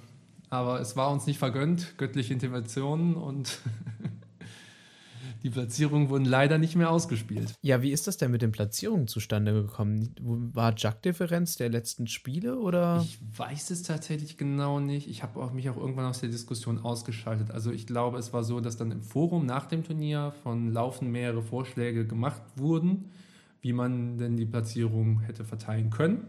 Vielleicht wurden die Teams auch nochmal separat befragt. Also es gab auf jeden Fall auch eine öffentliche Diskussion. Da gab es halt verschiedene Sachen, die zur Auswahl standen. Halt geteilte Platzierung oder nach Jack-Differenz oder was auch immer. Letzten Endes habe ich dann für mich entschieden, ach Gott, JTA-Punkte, mir doch egal, macht wie ihr wollt. Und ich weiß auch jetzt nicht, äh, und ich habe es nicht mehr nachgeprüft, wie das, ähm, wie die Platzierungen dann festgelegt wurden. Ich meine, aber ich bin mir auch nicht sicher. Ich meine, es war Jack-Differenz. Was ich aber jetzt sehr interessant finde, ist, wo ist denn eigentlich Rieger auf der Turnierinformation, wenn man sich das Turnier jetzt im JTA anguckt? Weil die haben keine Platzierung bekommen. Dann wollten sie das wohl vielleicht nicht. Anscheinend nicht. Ja, hilft ja nicht. Dann müssen wir, glaube ich, nächstes Jahr nochmal in Laufen zusammenkommen und äh, vielleicht traut sich Rigo ja nochmal hin und dann schlagen wir sie dann. Das klingt nach einem guten Plan. Apropos Rigo, die haben ja selbst noch ein Turnier veranstaltet und zwar die 10. Berlin Masters in Berlin. Das war ein richtig, richtig, richtig geiles Turnier. Ich glaube, das war mein bestes Turnier der kompletten Saison, wo ich irgendwie den besten Tag hatte oder die besten Tage hatte. Ähm, aber war ein mega schönes Turnier. Also ich fahre auch sehr gerne auf die Masters. Die sind einfach ja stringent durchorganisiert, ist guter Platz, wenn man ihn dann bespielen darf. und ähm, ja, das ja, also Berlin gibt natürlich auch die Möglichkeiten, dass man da solide Turniere austragen kann. Was ich ein bisschen nervig fand, war, dass wir halt mit Noppenschuhen spielen mussten und nicht mit Stollenschuhen. Das war etwas, Rutschig. was, ja, so kann man das sagen, es war etwas rutschig. Das ist etwas, was mir nicht so viel Spaß gemacht hat, gerade weil ich etwas angeschlagene Knöchel habe und das mir dann mit den Stollenschuhen schon mehr Sicherheit gibt als mit Noppenschuhen. Da musste ich mich bei manchen Spielen echt zurückhalten und ich glaube, den ersten Tag beim letzten Spiel war ich nach der Hälfte auch so, okay, Leute, ich bin hier gerade doof weggerutscht. Da habe ich dann irgendwie die letzten paar Spielzüge nicht mehr mitgespielt, weil ich so war, okay, ich mache mich jetzt hier nicht kaputt. Das war ja auch keine Entscheidung, glaube ich, die das Team getroffen hat, sondern es kam einfach als Bedingung für den Platzwahl. Der Platz war halt einfach kaputt und feucht. Ich war 2019 auf dem Masters, da war der einfach von der Trockenheit einfach komplett zerstört. Und dementsprechend, dass der jetzt überhaupt noch bespielbar war, war eigentlich schon, ähm, ja. Da, da ziehe ich auch Noppenschuhe an, auch wenn es dann halt, wenn man dann seine Geschwindigkeit vielleicht ein bisschen reduzieren muss. Aber es gab, soweit ich informiert bin, ich habe ja für die Jagger-Show so einen Zusammenschnitt von Leuten geschnitten, die, die ausgerutscht sind. Und ein paar davon haben Das habe ich gesehen, der war sehr witzig. ein paar Material, was wir hatten, habe ich nicht reingeschnitten, weil Leute sich da tatsächlich verletzt hatten und äh, das deswegen nicht wollten, dass das da reinkommt, was ich auch verstehen kann. Und ja, also es ist schon ne, ein Gesundheitsrisiko, dann auf nassen, Plätzen auch noch mit äh, mit Noppenschuhen zu spielen anstelle der Stollen. Ja, also gerade beim Anlaufen und so und den Kampf um den Jackbesitz, das war schon anders. Man hat es gemerkt, es war nicht viel anders, aber es, also ich hatte zumindest bei uns im Team das Gefühl, dass wir teilweise echt deutlich vorsichtiger gespielt haben. Gerade beim Anlaufen und so, weil man halt nicht in die anderen reinkrachen wollte, so sage ich mal. Weiß ich nicht, dass es, wie das bei euch so war, aber Ich glaube schon, dass die gesamte Spielgeschwindigkeit ein Stück langsamer war und finde ich auch nicht ganz so, ich will nicht sagen wendig, aber doch irgendwie so rasant wie manchmal Jugger passieren kann. Aber ich fand, es hat im ganzen Spiel insgesamt keinen Abbruch getan. Also man hat mal gemerkt, dass man nicht den Grip verliert, aber es war, fand ich nie so, als würdest du sagen, oh, das ist ja total anders wie mit Stollen. Die, das Gefühl hatte ich nicht. Also ich habe mich trotz besserem Wissens mehrfach auf die Fresse gelegt. Ja, das ist schon vorgekommen. Ja, ich bin auch zwei, dreimal weggerutscht. Das war auch sehr interessant, die Teamzusammenstellung von FKK auf dem Turnier. Da habe ich auch bei FKK gespielt. Weil es war halt so, wir waren drei von FKK, mich nicht mit eingeschlossen. Drei Tintenfische. Also wir hatten Phil, Kasimir und mich. Und dann zwei Söldner. Das heißt, wir haben schon angefangen rumzuwitzeln, ob wir am zweiten Tag alle WTF-Trikots anziehen. Leider war ich dann tatsächlich eine von denen, die dann kein WTF-Trikot dabei hatte. Somit sind wir dann FKK für das Turnier geblieben. Aber das war so, wir übernehmen das Team. Uh. Da gab es schon einige, einiges rumgewitzeln. Wir hatten bei uns bei den Seven Sins Unterstützung von Luke, Sivi und äh, Julia von ähm, Hagen. Und wir hatten eine richtig, richtig schöne Symbiose. Es war so ein gesamtschönes Turnier. Teammoral war immer oben. Wir hatten richtig schöne Spiele. Richtig schönes, knappes Spiel gegen die Havu und gegen Rigor. Starke Spiele gegen NRG, wo die von ähm, Max Teske aus Rigor gecoacht worden sind, wo wir auch mega an der Aufstellung wechseln mussten, damit wir da irgendwie kontern konnten. Das war ein einfach gesamtschönes äh, Turnier. Nur der Zeltplatz war meiner Erfahrung nach nicht so optimal, aber ich glaube, die konnten es einfach tatsächlich besser lösen. Ja, also ich hätte es ganz cool gefunden, wenn sie diese eine Tür geöffnet hat, hätten. Weil da war ja dieser Zaun, hinter dem im Prinzip die ganzen Parkplätze waren. Und auf der anderen Seite des Zauns waren ja die meisten Zelte. Und da musste man halt einmal ums gesamte Gebäude rumlaufen, an der Straße lang, um halt was auch immer. Da war ja auch noch dieses Fitnesscenter und so. Da musste man ja einmal komplett außen rumlaufen, um von der einen Seite des Zauns zur anderen Seite des Zauns zu kommen. Es gab eine Tür, die war bloß leider abgeschlossen. Wir haben ähm, am Abend, aber saßen wir auch lange auf dem, auf, dem, ähm, auf dem Gelände, saßen aber nicht oben am Zeltplatz, sondern wirklich unten an der, an der Sportstätte. Da standen ja auch noch Pavillons und Bänke. Und dann saßen wir teamintern da, hatten aber auch immer viel Laufverkehr, weil einfach nochmal Leute vom Einkaufen nur so lang kamen und so. Und ich habe das, das war so ein Moment, wo ich nach der ganzen Pandemie und so einfach bewusst extrem genossen habe, mit meinem Team zusammen zu sein und da den Abend zu verbringen. Und auch wenn, wenn der Rest der Jugger natürlich auch ein nettes Völkchen ist, ähm, dann wirklich dann so intensiv mit dem Team nochmal abzuhängen, war, war sehr schön für mich. Ich weiß, ich bin da einmal an der Gruppe vorbeigelaufen und habt ihr hier äh, Jugger-Lieder gesungen. Das war ganz cool. und dann hatte ich den Ohrwurm von, ähm, was war das denn? Ich Sching, glaub, Sching, Sching ist durch. nee, das war, glaube ich, Bauer. Ich glaube, ich hatte den Ohrwurm vom Bauer. Das war aber das Schlimmste war, ihr hattet zu dem Zeitpunkt nicht mal Bauer gesungen, ihr hattet irgendwas anderes gesungen. Aber da war ich so, okay, die Pawns singen. Und mein Gehirn war so, Bauer, warum hast du nichts gelernt? Und dann war es so, dann habe ich es irgendwie für 20 Minuten oder so nicht mehr aus dem Kopf gekriegt. das ist ja nicht lange. Ja, aber es war halt so kurz vorm Einschlafen. Das war so, ich will jetzt schlafen. Bauer, nein. Wir hatten auf dem Turnier übrigens äh, euren Daniel weggesöldnert von FKK. Ja. Das haben wir mitbekommen. er lief dann auf einmal im falschen Trikot rum. Ich weiß gar nicht mehr genau, wie das zustande kam. Ich wasche einfach mal meine äh, Hände, wenn auch nicht in Unschuld, in Unwissenheit. ich glaube, es war einfach, er war so, hey Daniel, willst du was spielen? Und er war so, ja. das war einfach. Und hat uns den Rücken zugekehrt. Sich in einen Pawns-Fanboy verwandelt. Ja. Ich weiß es nicht, wie das zustande gekommen ist. Aber es war interessant, diese, dieses ganze, ähm, also wir haben ihm ja am Anfang eine schwere Zeit gegeben, so am ersten Tag oder so, oder am ersten Abend, so, du spielst bei den Pawns und dann gab's dieses ganze, ich sage mal, ich würde jetzt das schon fast Dominanzding sagen, weil es war vorher so, wer ist das beste Spiel? Und dann haben wir gegen euch gespielt gehabt. Ich glaube, es ging irgendwie 10-3 aus oder so. Und dann war das, okay, alles klar, ihr seid besser, wir haben's wir geben es zu. Und dann war es wieder, dann war er wieder so willkommen im Team.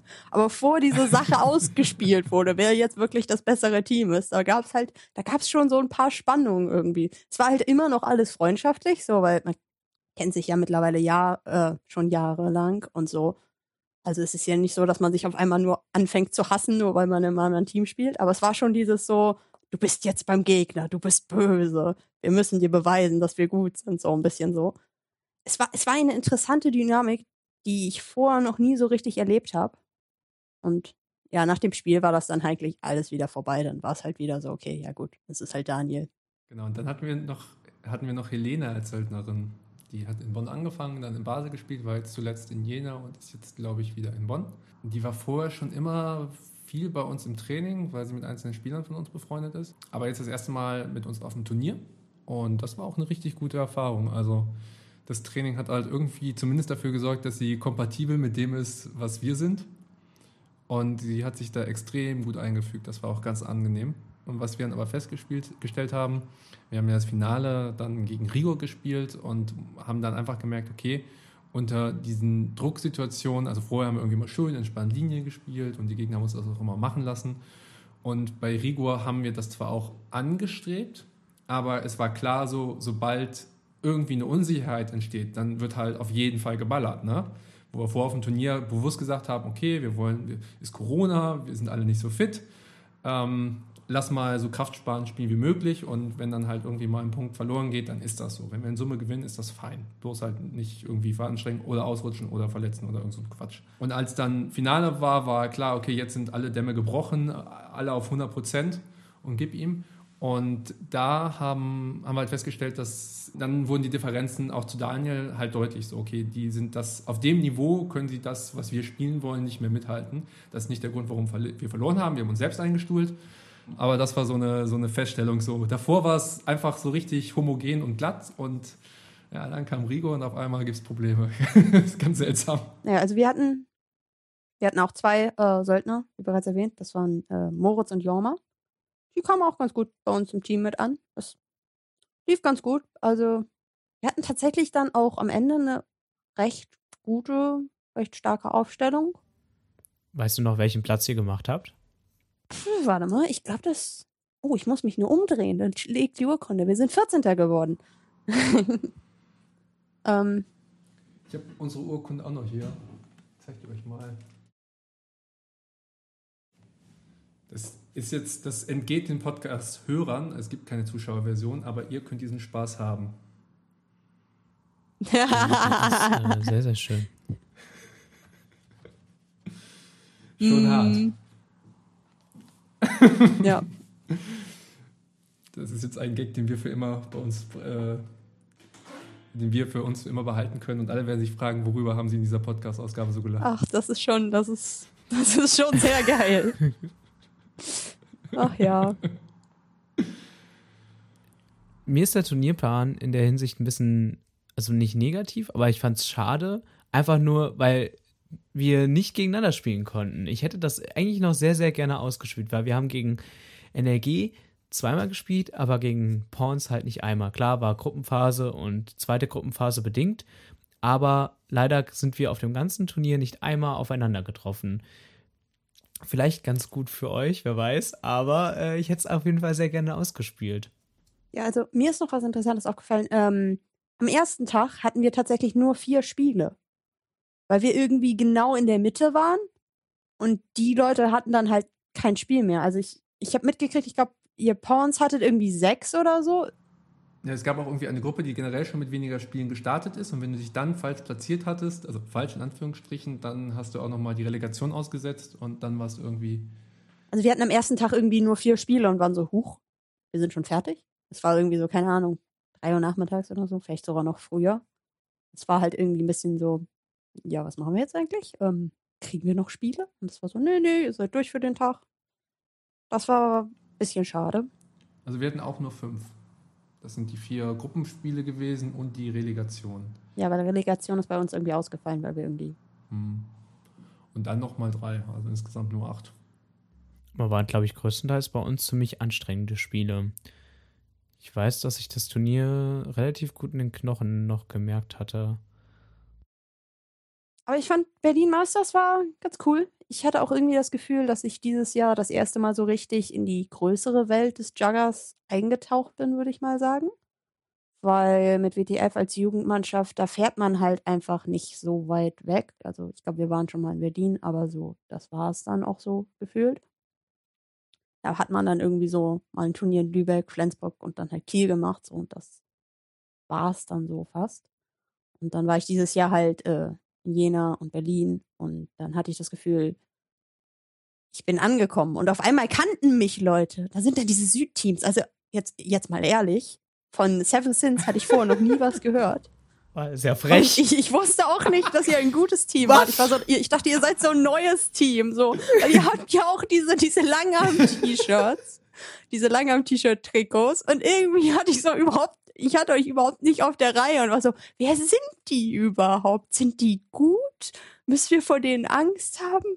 So, ich- hatte euch so gar nicht auf der Reihe, aber mich hatte so auch niemand auf der Reihe. So, also das habe ich gerade nach ähm, Jena total gemerkt, dass ich auf einmal Leute kannte und dass Leute mich kannten. Ich war dann auf dem Berlin Masters und dann waren so Leute so Hallo Ronja, die ich halt vorher noch nie so wirklich kannte, so.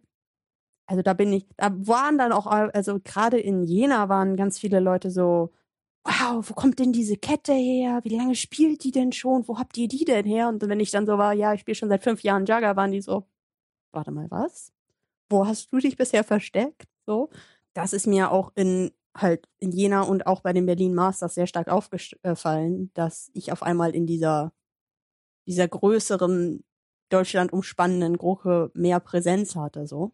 Das war schon, das war, das war eine coole Erfahrung, weil man auf einmal nicht mehr nur die kleine Ronja war, so, die im Jugendteam spielt, sondern halt Auch in meiner Erfahrung wurde in Jena sehr viel über dich geredet.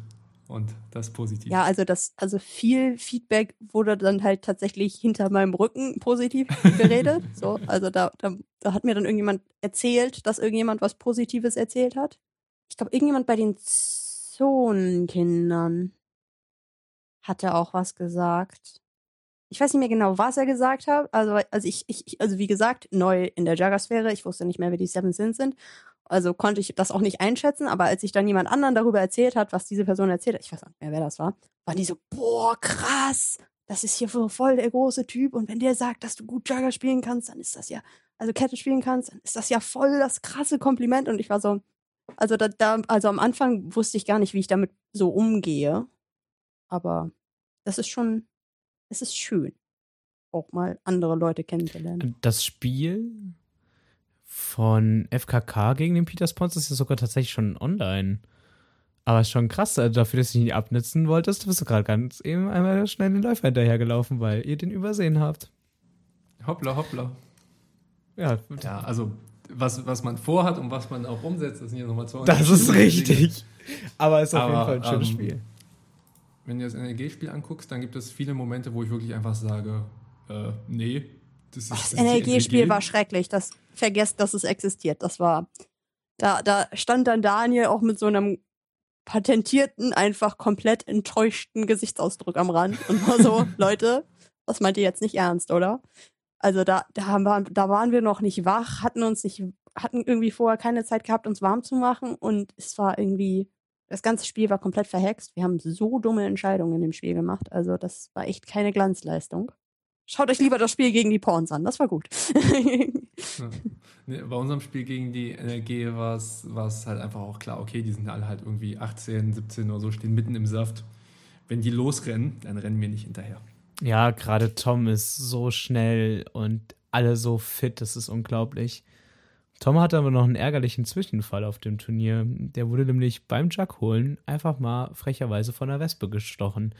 Anscheinend sollte er den Jug nicht bekommen. Und was ich daran so respektvoll fand, er hat einfach den Zug eiskalt komplett durchgespielt. Hat sich zwar, glaube ich, danach einen, einen Zug rausgenommen, aber ab dann das, das Turnier wieder weitergemacht. Als wäre nichts wäre, mitten in den Oberschenkel, aber ja, stört ja anscheinend nicht. Das ist schon beeindruckend.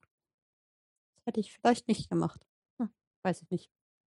Ist schon etwas länger her, dass ich von der Biene oder Wespe gestochen wurde. Dann lass uns doch auch die Berlin Masters abschließen. Zeitgleich haben noch die zweite rheinische Meisterschaft stattgefunden. Da war dementsprechend, weil wir alle auf den Masters waren, keiner da. Aber wenn ich das richtig verstanden hatte, hatte JJ ein Eisen im Ofen. Ja, also bei dem Pompenbrecher, ein Team aus Breitenbach in der Nähe von mir, die haben das Turnier nämlich eiskalt gewonnen. Und ich war sehr froh, das zu hören. Ich habe leider kaum Erfahrungen mitnehmen können. Ich glaube, es gibt auch keine Videoaufnahmen leider.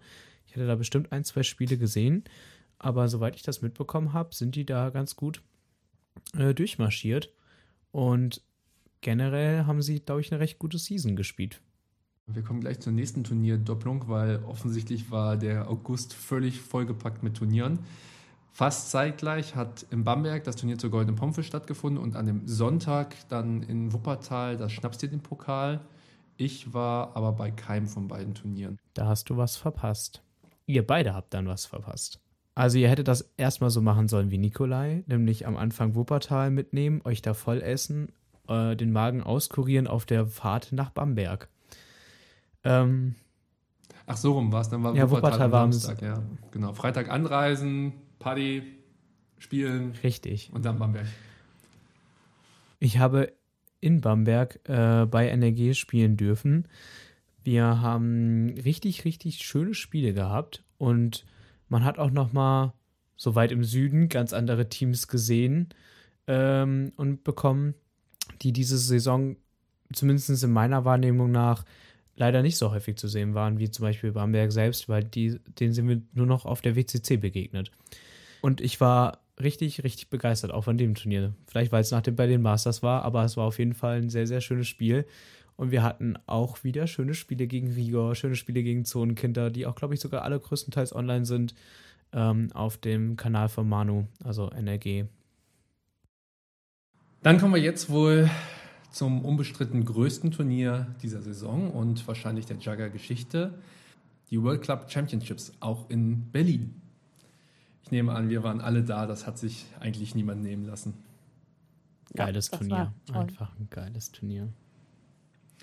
Ich versuche es mal grob zum Reißen. Wir haben auf der Wiese vor dem Olympiastadion ähm, gespielt. Es waren 72 Teams dort. Es waren internationale Gäste aus aller Herren Ländern da. Es war natürlich pandemiebedingt kleiner, als es angesetzt war. Ich glaube, als das Turnier ursprünglich Ende 2019 oder Anfang 2020 angekündigt wurde, sollten das ja bis zu 130 Startplätze sein. Auch da war schon klar, dass dann das ein oder andere drittangemeldete Team nicht kommen werden würde.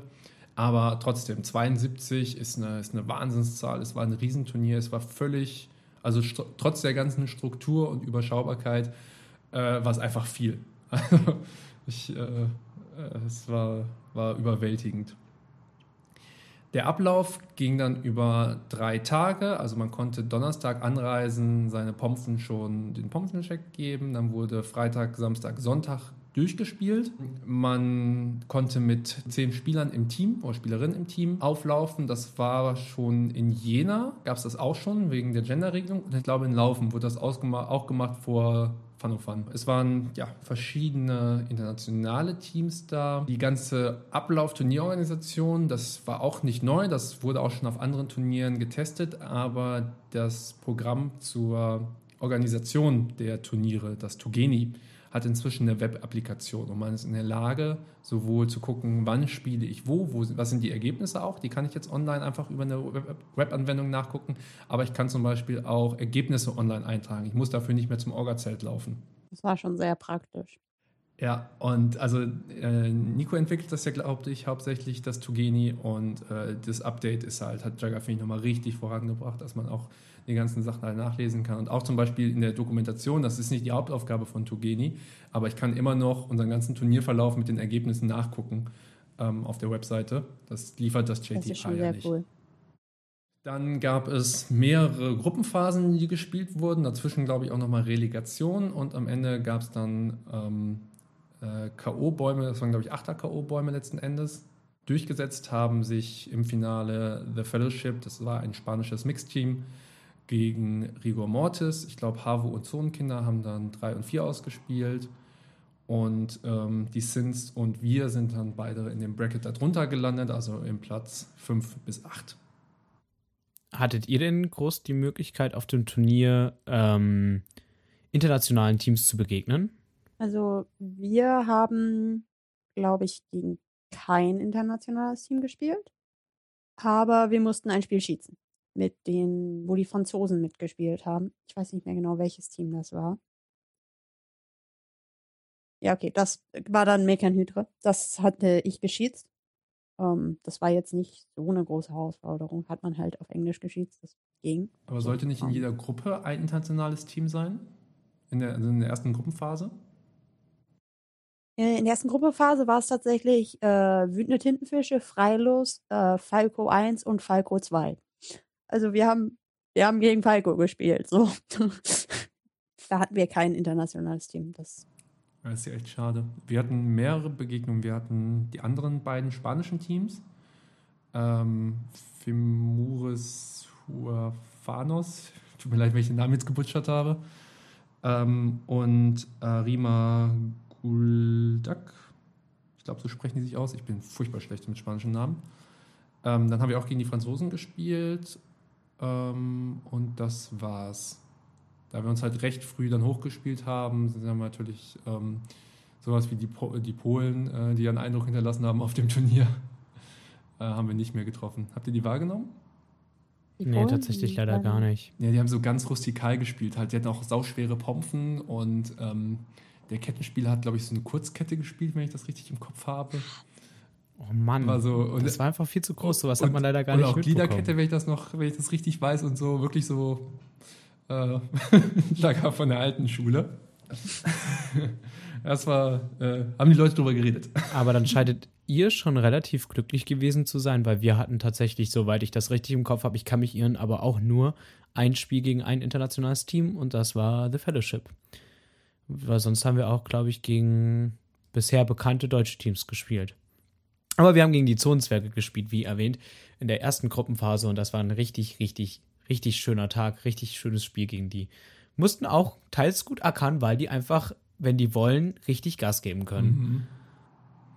Also ich glaube, die Iren waren noch da, ähm, die Schweden, ein kanadisches bzw. amerikanisches Team so rum um, um die Savages. Dann die drei spanischen Teams, die wir schon genannt haben, Basel und Wien. Die sind natürlich schon recht fest in der deutschen Jagger-Community äh, angebunden, weil die auch viele Turniere dann in den Randbezirken mitnehmen. Und ich glaube, Wien war auch ähm, auf den Masters, wenn ich das richtig im Kopf habe. Ja, Wien war, Wien war auf dem Masters. Aber es ist auch eine, eine extreme Herausforderung. So in Pandemie, anderes Land, ne? Und wenn dann wirklich auch nicht aus dem Nachbarstaat kommst, sondern von irgendwo weiter weg musst. Ich weiß gar nicht, ob die Kolumbianer da waren beim WCC in Darmstadt sind die ja noch gekommen. Wahrscheinlich war es jetzt halt einfach nicht möglich, ne? Ähm, waren Australier da? Ich glaube. Ich meine, bin mir aus- auch nicht sicher. Dreier durften nicht kommen. Wie gesagt, das Turnier war sehr, sehr groß und Es man hat sehr, viel zu sehr wenig groß. mitbekommen, leider. Das war schon irgendwie cool. Also die Location an sich war schon sehr beeindruckend. Ja, vor dem Olympiagelände zu spielen, mit dem Olympiastadion im Hintergrund und diesem einen Uhrenturm, Glockenturm auf der anderen Seite, das hat sich irgendwie nach einer Ja. ganz, ganz anderen Klasse von Jugger angefühlt. Das war, also klar, man hat nicht im Stadion gespielt oder so, aber es war schon so gefühlt, oh, auf einmal ist es ein Sport, der richtig, richtig bekannt wird, weil das einfach so ein Ja. Riesengelände war. Und der auch so ein bisschen so anerkannt wird. So, also zum Beispiel hier ähm, Jugendtraining haben wir so auf diesem halbrunden Teil hinter dem Fußballtor, also auf diesem halbrunden Teil der Wiese hinter dem Fußballtor. Das ist so, ähm, ja, also irgendwie hat man immer das Gefühl, die Fußballer sind die Wichtigen und macht bloß den Fußballern nicht den Rasen kaputt. Und wir wissen ja nicht, ob die armen Fußballer dann da noch spielen können, wenn ihr da jetzt spielt. Und es ist so. Und dann war man dann war man auf diesem krassen Platz mit dieser auch geilen Umgebung. Hier da eine Seite Olympiastadion, das andere diese komplett überwucherten Treppen und so. Und überall Juggerspieler, die auf Felden spielen und diese ganze Zeit dieses, ich sage mal, Herzschlag des Juggers, der, der die Trommeln ja schon fast sind, das ist, das war eine krasse Erfahrung. Also, das war unglaublich cool. Ja, das hat man auch, äh, die haben ja auch diese, diese Reportage gedreht, weil wir ja am Wahltag ähm, gespielt haben. Da haben sie ja auch mit so einer Drohne so von oben gefilmt und sind dann so einmal runter über die Felder geflogen. Das war beeindruckend. Das hat das nochmal in Perspektive gesetzt, wenn man sich das so anschließend nochmal angeschaut hat. Also diese ganze Location äh, ähm, hatte, also es war beeindruckend, es war aber auch irgendwie, weiß nicht, das, das, das Optimum ist da für mich noch nicht gefunden. Also zum einen halt Berlin, wenn man, man konnte ja nicht zelten. Ähm, das heißt, man musste irgendwie unterkommen und dann sind, werden die We Ja. Wege in Berlin halt sehr lang. Also abseits Ja. des Turniers zum Beispiel, beim Masters habe ich jetzt sehr genossen, mit beim Team zu sein. Das habe ich jetzt hier auch. Aber wir hatten auch gar keine andere Möglichkeit. Also klar hätte man sich mit irgendwelchen Leuten in der Stadt treffen können. Aber erstmal raus, duschen, dann wieder zusammenkommen zum Essen oder wie auch immer, ne? Dann isst man zusammen, muss man auch wieder früh Dings, weil man will ja auch irgendwie nochmal Schlaf haben, weil drei Tage hält man das ja auch nicht durch. Und das ist, das fand ich so ein bisschen schade, dass man quasi abseits des Turniers nicht nochmal enger zusammen war und dass auch einfach viel Zeit in, in Reise verloren gegangen ist. Und was auch einfach extrem weird war, was ich aus, ich komme ja aus der ostwestfälischen Provinz, ähm, was man da einfach nicht gewohnt ist, dass, dass da so ein, so, so ein riesen Nazi-Bau einfach steht. Ähm, und dieses, ist, man sieht es der Architektur einfach an und es fühlt sich schon seltsam an. Ja, das stimmt. Das ist richtig. Wir hatten tatsächlich das gleiche Problem. Wir hatten mit den Sins irgendwie mal versucht, noch zusammen zu Abend zu essen. Das ist aber auch manchen Punkten gar nicht gelungen. Aber weil jeder von uns eine andere Schlafmöglichkeit bei anderen Personen hatte. Und ich glaube, wir hatten auch teils Leute, die über die öffentlichen 45 Minuten Anreiseweg hatten und da war noch kein Fußweg zum Turniergelände selber drin, wo man ja auch nicht direkt hin konnte. Also mit Fußweg habe ich auch eine Stunde ja, gebraucht. Das ist schon echt einfach riesig. Berlin ist einfach riesig. Aber es war auch schon krass. Ich habe ja für die Lagerschau mich mit, mit Simon unterhalten für, ähm, für das Interview, was wir gemacht haben. Und was er da erzählt hat, wie sehr der Senat das quasi unterstützt, dass die dann halt Geld zur Verfügung gestellt haben, gesagt haben, wir deckeln eure Kosten quasi. Also wenn ihr was überschreitet, dann übernehmen wir das. Ähm, und ja, diese ganzen Werbungskosten und, und ähm, Flächen und so dass das alles zur Verfügung gestellt wurde für Jagger, ist schon ziemlich cool. Ich glaube auch, dass wir als Community einen ganz guten Eindruck hinterlassen haben, weil ich glaube, der Rasen sah am Ende noch mega gut aus. Da hat dieses, wir spielen immer nur auf einer Reihe und verschieben den nächsten Tag auf die nächste, echt geholfen. Ja. Und wir hatten natürlich Glück mit dem Wetter. Also wir hatten nicht so richtig Regen, wir hatten aber auch nicht diese Trockenheit. Von daher konnte er es wahrscheinlich ganz gut verkraften, der Rasen. Der hat das, glaube ich, ganz gut mitgenommen, ja. Das war der zweite Tag, wo es am Anfang so bitterlich kalt war, ne? Ja, Samstagmorgen, sein, ja. ja. Und Sonntag dann richtig schönes Sonnenwetter. War schön. Das war, das war richtig gut. Mit wie vielen Leuten habt ihr denn im Team gespielt? Also wir waren zu neunt, waren mit kompletter Besetzung da und hatten noch Julia uns holen können von Hagen und Pinky von ehemalig Juggles Chuck. Aber ich glaube, er spielt auch noch Juggles Chuck und hatten mit denen ziemlich gute Erfolge gefeiert. Wir waren auch zu neunt. Also da habe ich dann wieder bei meinem eigentlichen Team den Hintenfischen gespielt. Ähm, das war schon ein cooles Erlebnis, so. Ähm, wieder auf ein Turnier mit den Hintenfischen fahren. Ähm, FKK hatte tatsächlich zwei Teams angemeldet. Da gab es halt FKK und FKK 2. Ähm, da weiß ich aber nicht genau, wie viele da jeweils mitgespielt haben. Also wir hatten auch ähm, fast alle dabei. Yannick konnte irgendwie nur ein paar Tage und hat dann ähm, verzichtet, ist dann aber noch vorbeigekommen, hat glaube ich auch nochmal bei FKK gespielt oder so. Irgendwo war er nochmal tätig, wenn ich das richtig im Kopf habe. Ich kann es aber nicht genau zuordnen. Vielleicht irre ich mich auch, vielleicht einfach nur so ein bisschen gepumpft. Wir haben Marian reaktiviert, der ist jetzt ja im Ref und seitdem hat er einfach nicht mehr die Trainingsmöglichkeiten, ist dann nochmal zum Turnier gekommen. War auch cool, war natürlich extrem herausfordernd, jemand, der halt seit zwei Jahren nicht mehr quasi mit uns zusammen trainiert, dann wieder in das Gefüge reinzukriegen. Und wir haben Franzi nochmal gesöldnert. Die kannten wir ja schon aus, äh, aus Jena und das hat sich irgendwie angeboten. Und dann hatten wir noch eine Spielerin mehr und sind damit genau auf 10 gekommen. Und das habe ich auch, man merkt einfach, ich werde alt. Weißt du, wenn ich vorher gesagt habe, ich spiele durch, gib mir, ne, auf jeden Fall, ist es so, ach, ist doch schön, wenn ich mal nicht spielen muss. So, dann nehme ich, dann, dann, dann, dann nehme ich die Züge, die schön sind und den Rest kann schön die anderen machen. Nein, also ich habe natürlich immer noch den Drang zu spielen und auch viel zu spielen, aber auch einfach zu sagen, ich muss nicht, das schätze ich schon.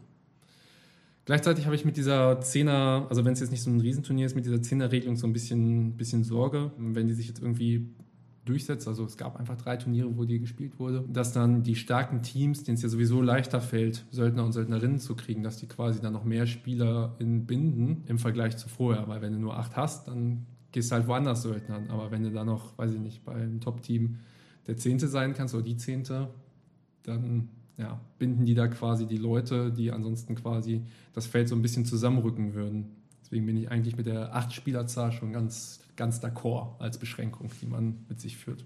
Ich finde auch eigentlich sieben Spieler optimal. Wir waren jetzt zu neunt als Backup-Spieler, weil wir uns eigentlich dachten, dass Leute ähm, gegebenenfalls ausfallen aufgrund von Belastung oder sowas. Aber neun waren für meine Wahrnehmung auch zu viel. Also irgendwie Spielzeit bei Spielen, wo es nicht rein um Aufstellung ging oder so, oder generell Spielzeit reinzubringen. Wir haben immer unser Bestmögliches versucht, aber das war eigentlich unmöglich. es gab auch zu viele schnelle Wechsel, sodass man manchmal gar nicht richtig ins Spiel gekommen ist und das war irgendwie sehr schade. Ich habe über das Turnier bei uns ähm, jetzt also mit den Videos Aufstellungsstatistik geführt. Ich schaue gerade mal rein. Wir sind jetzt da angekommen, dass wir uns alle im Bereich so zwischen ähm, ja, 70 und ähm, 45 Prozent bewegen, außer Marian, der kam am ersten, war am ersten Tag nicht da und hat dann generell einfach natürlich durch die mangelnde Erfahrung so ein bisschen weniger Einsatz gekriegt, weil er eben nicht so flexibel auf allen Positionen eingesetzt werden kann. Aber da bin ich schon ganz glücklich mit. Zum einen, dass wir unsere Hauptkette Lutz endlich mal entlasten und von den 90 Prozent runter sind und den auf 70 schieben. Wir hatten noch eine zweite Kette Romano dabei, der hat aber auch Stab gespielt. Das heißt, der ist dann auch nicht bei 30 gelandet und manchmal war dann einfach, okay, dann spielt Romano als Stab und nutzt so ein bisschen durch. Dann haben wir immer jetzt ähm, die ganze Saison mit zwei Laufenden gespielt. In diesem Fall waren es dann Roman und äh, Sebi, die sich dann abgewechselt haben. Verletzungsbedingt sind wir da auch nicht ganz bei 50-50 rausgekommen, weil Sebi gegen Ende dann ein paar Spiele ausgesetzt hat. Und insgesamt bin ich aber sehr froh, dass wir das geschafft haben, relativ gleichmäßig zu verteilen. Also klar gibt es dann Leute, Shing, Mario und ich, wir werden als Pompe einfach mehr eingesetzt. Ne? Also ich setze sie mehr ein. Komm, reden wir nicht drum herum. Ich setze uns mehr ein. Ähm, aber ähm, dass sich das so ein bisschen angleicht und dann niemand irgendwie bei 20 Prozent oder so rumdümpelt, bin ich schon bin ich ganz froh mit. Okay, das hatten wir bei uns definitiv auch nicht. Also ich glaube, unter 20 Prozent ist auf jeden Fall keiner gefallen. Ich, wir haben jetzt keine Statistik geführt, aber ich würde auch sagen, dass jeder mindestens 40 Prozent eher 50 hatte. Ja, wobei 50 wäre schon echt sehr ausgewogen, aber irgendwie so um die 40 denke ich schon. Wir hatten teils an den letzten Tags oder an dem kurz vor Ende des, beziehungsweise am Ende des zweiten Tags hatten wir Glück, dass wir so viele waren, weil Jonas, mittlerweile Münster, früher Seven Sins, hat sich beim Q-Tip-Spielen nämlich den kleinen Finger auskugeln lassen. Ich weiß gar nicht in welchem Duell. Aber der wurde. In gar keinem Duell. Der ist gehechtet. Der ist auf den Finger draufgefallen. Ah, echt? Aua. Okay. Mhm, ich stand daneben. Den Anblick wurde mir glücklicherweise, muss ich sagen, erspart. Das war echt noch eine Aktion, Krankenhaus und alles drum. Da waren wir echt froh, dass wir dann zu dem Zeitpunkt zumindest neun Leute waren. Da war das ganz gut, dass wir irgendwie trotz allen äh, Backup-Leute hatten. Aber ey, Respekt, er hat am nächsten Tag dann wieder gespielt. Zwar dann kein Q-Tip mehr, sondern nur noch Kette mit getaptem Finger. Und Schiene. Und wir waren auch alle froh, dass nichts gebrochen wurde, sondern tatsächlich nur ausgekugelt. Hattet ihr Verletzte, Ronja? Ähm, bei uns waren die Zwillinge, Henrik und Clemens, die waren ein bisschen platt, aber nicht verletzt. Also soweit ich weiß, hat sich bei uns keiner wirklich, wirklich verletzt. Die waren nur ein bisschen, weil die zweite Impfung war irgendwie erst eine Woche her oder so. Oder die hatten sie irgendwie den Montag bekommen vorm Turnier so. Und die waren dann halt ähm, nicht ganz so fit und hatten irgendwie Kopfschmerzen oder so. Denen ging es dann nicht so super. Aber ich glaube, so richtig verletzt hat sich bei uns glücklicherweise keiner. Das war schon gut. Verletzungen hatten wir auch nicht. Wir hatten halt Überlast, wo wir die Leute dann einfach rausgenommen haben und gesagt, komm, jetzt mal ein Spiel auf jeden Fall raus und dann mal gucken. Davon waren halt ja, einzelne Leute betroffen aber auch nichts, was sich dann quasi über das Turnier herausgestreckt hat. Ne? Damit war dann auch gut. Aber insgesamt gab es auf dem WCC, ich würde behaupten auf anderen Turnieren auch, aber insbesondere auf dem WCC dieses Jahr extrem viele Verletzungen. Ich habe die Zahlen jetzt nicht mehr ganz im Kopf, aber im Interview hat Simon ja auch gesagt, wie oft sie den Krankenwagen gerufen haben und wie oft der gefahren ist und so das ist schon ein bisschen erschreckend. Ich habe mir mal so eine Hausnummer geben lassen von den Darmstädtern. Das war, also die, zum einen war die Zahl an sich nicht so belastbar, aber es war auch eine ganz andere Dimension. Und es, der Gedanke liegt natürlich nahe, dass mit dem WCC und die Belastung auch einfach drei Tage lang spielen zu können, einfach viel mehr Leute ja, in so eine, in eine Verletzung reingerutscht sind, als es im, in der normalen Saison wäre. Ich kann mir auch vorstellen, dass das auch teilweise an Corona liegt, so weil man halt ja. nicht so viel Training hatte und immer wieder irgendwie was ausgefallen ist und so. Und dann ist man halt nicht so fit oder ja, also meistens ist man da nicht so fit oder hat irgendwie irgendwo Muskeln auf, abgebaut, die halt irgendwie stabilisieren oder so. Und dann kommt es halt schneller zu Verletzungen. Und Jagger hat halt auch einfach einen großen Teilnehmer- oder Teilnehmerinnenstamm, die gar nicht auf Sekundärsportarten dann noch ausweichen die dann wirklich nur Jugger spielen und dementsprechend das auch nicht kompensieren können. Ich meine, mit anderen Sportarten ist es natürlich auch schwierig. Wenn du irgendwie Volleyball gespielt hast oder so, ging das ja auch nicht, es sei denn, du warst Beachen. Ich denke, da sind Jugger halt insbesondere nochmal anfällig dafür und das hat das WC natürlich mal auch richtig betont. Ähm, wir hatten eine ganz interessante Situation beim Ende des zweiten Tages, weil dadurch, dass wir größtenteils alles gut gewonnen haben, glücklicherweise gut gewonnen haben, hatten wir die ersten acht Plätze laut Turnierplan sicher. Und die Gruppenphase, die dann für uns kam, war eine reine Gruppenphase, die dann ausgespielt hat, ähm, wie stark bzw. wie schwer die kommenden Gegner dann für uns werden. Und wir hatten da äh, in dieser Gruppenphase war, also wir als Sins haben dann gespielt gegen Rieger und Zonenkinder, die beiden Teams waren dann bei uns in der Gruppe und wir haben Zonenkinder geschlagen in einem sehr, sehr knappen und ähm, schönen Spiel. Anstatt dann den einfacheren Gegner, zumindest von der aktuellen Wertung her, zu bekommen, haben wir Fellowship bekommen. Der Grund dafür war, dass Bamberg ähm, eigentlich gegen Fellowship hätte spielen müssen. Ich glaube, in der gleichen Gruppe wie Leipziger Nachtwache. In dieser Gruppenphase von Leipziger Nachtwache, Bamberg und Fellowship ging es dann darum, welches Team in diese oberen Top 8 Teams noch rein kann. Also da nochmal seine Plätze gut spielen kann. Ich glaube, Bamberg hat dann nicht mehr gegen Fellowship gespielt. Ich weiß nicht, ob das verletzungsbedingt oder irgendwelche anderen Gründe hatte. Ähm, Fellowship hat aber das nicht einfach so sitzen lassen und meinte, ja, wenn wir das nicht ausspielen, dann machen wir halt einen Münzwurf. Wir wollen das nicht einfach so gewin äh, gewinnen. So ehrenhaft, wie das auch für Bamberg und Fellowship zwischen den beiden Teams war, so ärgerlich war das dann für uns, weil den Münzwurf hat dann Bamberg gewonnen. So haben die dann laut Turnierplan 5-0, 5-0 gegen Fellowship gewonnen. Und wir durften dann anscheinend, anstatt gegen Bamberg, weil wir ja gegen die Zonenkinder gewonnen hatten, in der anderen Gruppenphase, durften wir dann am nächsten Tag direkt gegen Fellowship ran. Und die haben uns gezeigt, was spanisches Top-Team bedeutet. Also wir haben auch irgendwie leider da keinen richtigen Angriffswinkel bekommen. Wir haben Schilde und Ketten gehabt, die böse reindrücken und sehr böse pushen können. Das war für uns leider sehr ärgerlich. Diese Konstellation hat uns auch getroffen, weil wir haben in unserer Gruppe die Münchner und die HAVO geschlagen, waren damit top platziert in unserer Gruppe und durften dann direkt gegen die Zonis ran. Weil wir die geschlagen hatten. Weil ihr die geschlagen hattet, genau. Ah. Haben das dann leider verloren und waren damit auch nur noch für Platz 5 zu platzieren und haben damit auch das Spiel gegen die Fellowship verpasst. Bei uns äh, lief es am ersten Tag sehr, sehr gut. Also ich glaube, da haben wir ein Spiel gegen Falco verloren gehabt und den Rest gewonnen. Und das war für uns so eine komplett neue Erfahrung so, weil sonst, ja, also wir waren halt als WTF, waren wir halt noch nicht auf so unglaublich vielen Turnieren und waren dann auch noch nie so wirklich so an der Spitze, sage ich jetzt mal.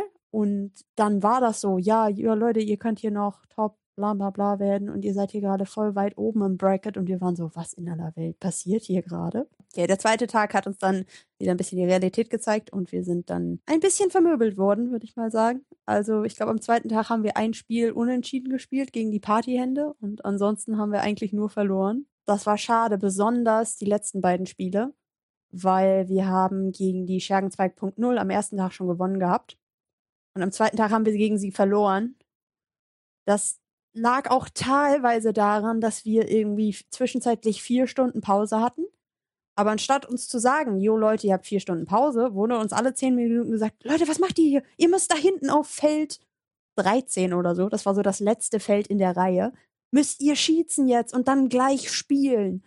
Das heißt, uns wurden, wir sind irgendwie so alle 15 Minuten oder so, sind wir einmal über den Platz in Panik gerannt. Und dann war da nichts. Das war halt sehr schade. Und dann hatten wir auch irgendwie waren wir dann schon recht fertig bei den Spielen und konnten, also Schergen 2.0 haben wir dann verloren und wir waren einfach komplett durch am Ende und haben dann gegen Slot Machine haben wir dann auch noch verloren. Und ich glaube, wenn wir das früher gespielt hätten oder halt irgendwie die Pause anders verwendet hätten, hätten wir das vielleicht gewinnen können. So wie es aussieht, haben wir es dann verloren gehabt. Aber am letzten Tag haben wir eigentlich alle Spiele gewonnen, bis auf das letzte. Das heißt, wir waren am ersten Tag steil hoch im, im Ranking, am zweiten Tag steil runter und am dritten Tag haben wir uns dann noch, waren wir dann, konnten wir doch noch höchstens Top 25 werden und haben uns dann hochgekämpft. Und dann das Spiel um Platz 25 war gegen FKK. und wir standen alle so und waren so, was? Hallo? Äh, wer hat diese Turnierplanung gemacht? Und das Schlimmste war, wir haben unentschieden gespielt. Das heißt, wir sind nach Berlin gefahren, haben uns da durch dieses Turnier gekämpft, um am Ende gegen unser Erwachsenen-Team unentschieden zu aber spielen. das zeigt auch, wie gut euer Jugendteam ist im Vergleich, oder was ist im Vergleich, aber zumindest im Gegensatz zu dem Erwachsenenteam, dass ihr euch messen könnt, ist doch herrlich zu sehen. Das war schon, das war schon sehr amüsant und wir haben uns alle ein kleinen Tick verarscht gefühlt. Also ein wenig fanden wir die ganze Situation schon seltsam. Das, das Doofste war halt, es stand irgendwie 4-4 und FKK hatte einen Jug gemacht. Also hätten sie eigentlich gewonnen, aber es gab eine Wiederholung. Aber zu dem Zeitpunkt fing das Finale gerade an. Das heißt, unsere Schiris waren so, ja, äh, wir wollen Finale gucken. Und dann hatten wir auf einmal keine Schiris mehr. Geil. Ja, und dann haben wir uns auf Unentschieden geeinigt und waren so, ach, wir pompen das mal im Training aus. Haben wir bisher noch nicht gemacht. Vielleicht begegnet man sich ja in der Zukunft noch auf einem Turnier. So im Training wollten wir das irgendwie noch nicht ausparken, äh, auspompen. Also das, das hat auch sehr, also die, die Erwachsenen waren da auch sehr, ähm, ich, ich war so ein bisschen angespannt, weil sie konnten nicht das Gesicht verlieren und gegen die Jugendmannschaft verlieren. Und wir waren so, geil, wir können jetzt hier den Erwachsenen, wir werden Kiel 1. So.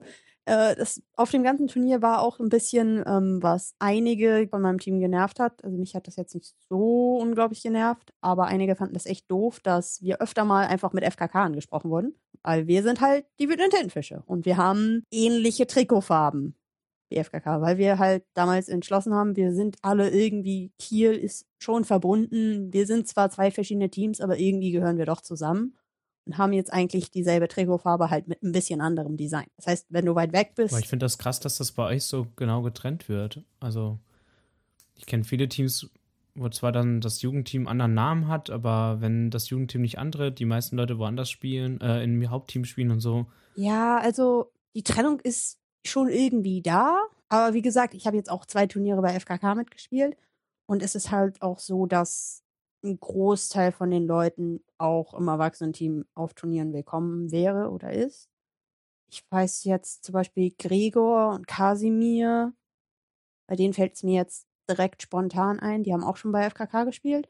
Aber wir sind auch irgendwie so stolz auf unser Jugendteam und haben halt diesen Zusammenhang. Also wir sind irgendwie miteinander groß geworden, so. Ja, wir sind halt unser Team und wollen uns da von den Erwachsenen auch nicht so dazwischen quatschen lassen, so. Es war mal, ähm, ich glaube, das war vor zwei Jahren oder so. Da haben sie mal gesagt, so, äh, Leute, ihr werdet jetzt langsam groß.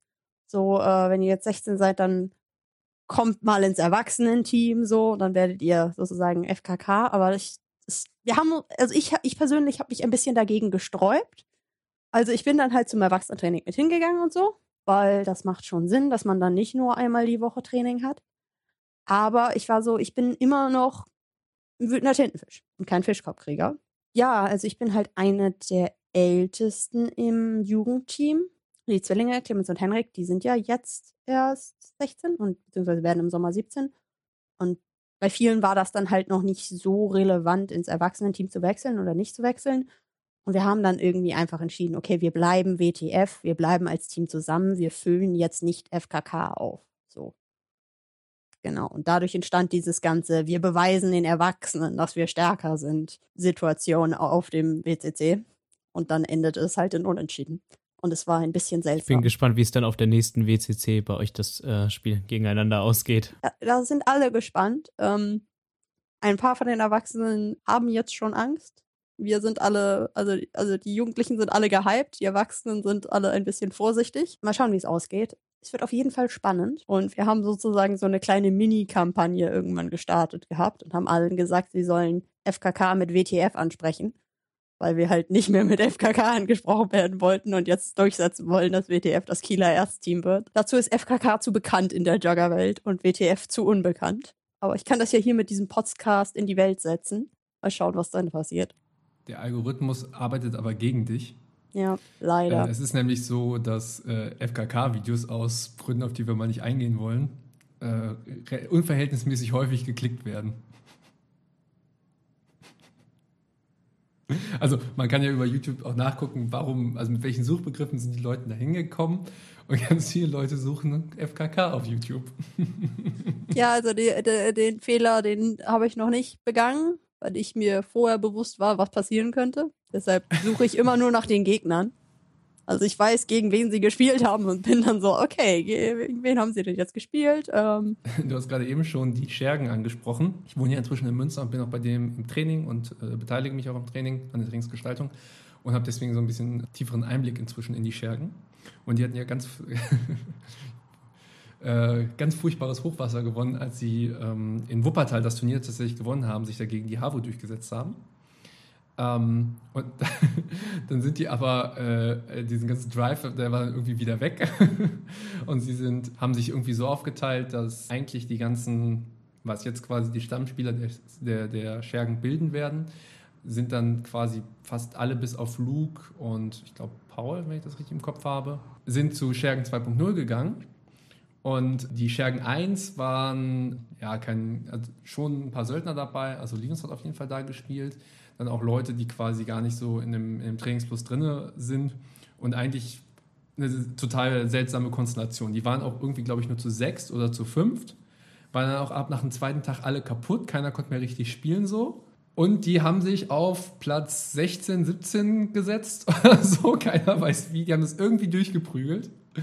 Völlig Banane. Und die 2.0er haben sich auch ganz okay platziert, aber weiß ich auch gerade nicht die Zahl. Von daher ist man in Münster mit der Turnierausbeute vom WCC sehr zufrieden. Okay, schön für die Münsteraner. Dann lasst uns noch ein bisschen auf das Drumherum vom Turnier eingehen. Es gab ja auch Merch zu holen. Das Ganze war frei für Zuschauer. Der Weg dahin war natürlich ein bisschen unzugänglich. Ähm, es wurden auch Porns-Pullis verteilt, die dann zwischendurch als offizielles WCC-Merch gesehen wurden, was ganz witzig war. Das habe ich gar nicht mitbekommen, aber das ist ja super witzig. Das habe ich mitbekommen. Ja, weil also die, die Pullis von den von der, von der Orga, also die Bronze Police, da steht ja nicht WCC drauf, sondern das Ja, genau. Ähm, aber die von der, von der Orga, die gab es irgendwie am ersten und am zweiten Tag nicht. Die wurden irgendwie erst am dritten oder so verkauft. Nee, am zweiten gab es sie schon. Okay. Und wir hatten aber halt unsere große Kiste und hatten halt die ganzen Bestellungen von den Leuten und haben halt die ganze Zeit Pullis verteilt. Und das Erste, was halt Freitagmorgen passiert ist, dass jeder halt einen Porns-Pulli anhatte, der einen bestellt hatte.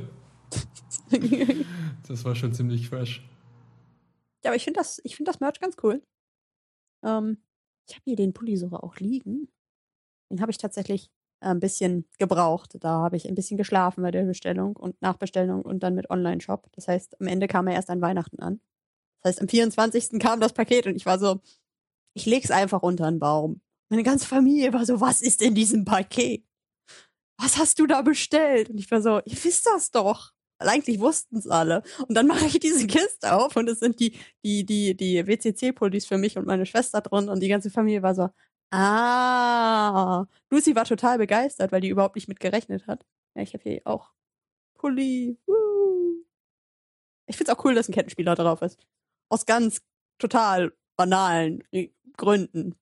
Genau. Also der, der, der, Weg des Merch war ja auch irgendwie spannend, äh, dass die irgendwie jetzt noch übers Knie brechen mussten und sich dann daran orientiert haben, was sie vorher abgefragt haben, woran die Leute Interesse hätten, was natürlich völlig das, äh, das überstiegen hat, was tatsächlich abgefragt wurde.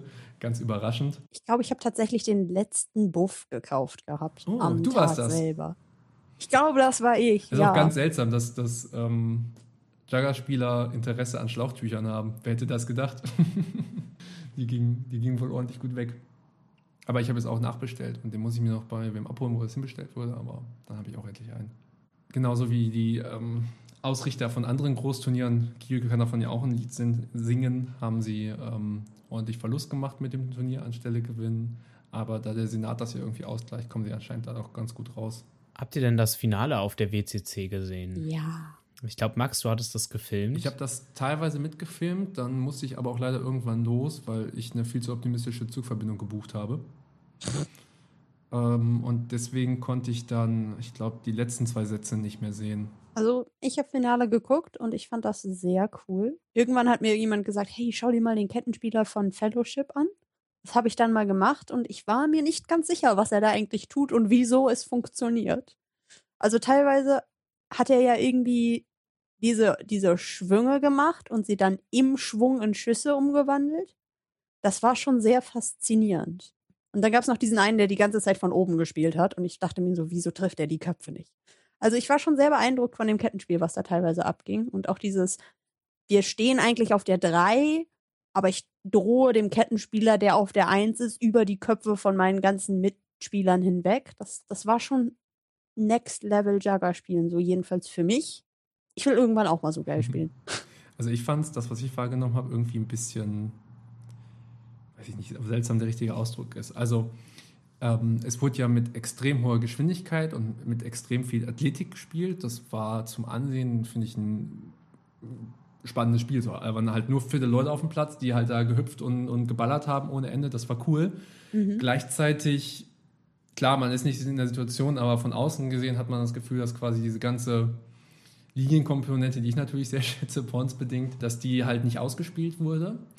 Ist ja okay, hat ja jeder seinen eigenen Spielstil und Rigor ist ja offensichtlich erfolgreich genug damit, da kann man ihm nicht den Vorwurf machen. Aber natürlich gerade die Fellowship, die, wenn die eins nicht kann, dann ist es, wenn die zwei Sachen nicht können, dann sind das Q-Tips und Linienspiel.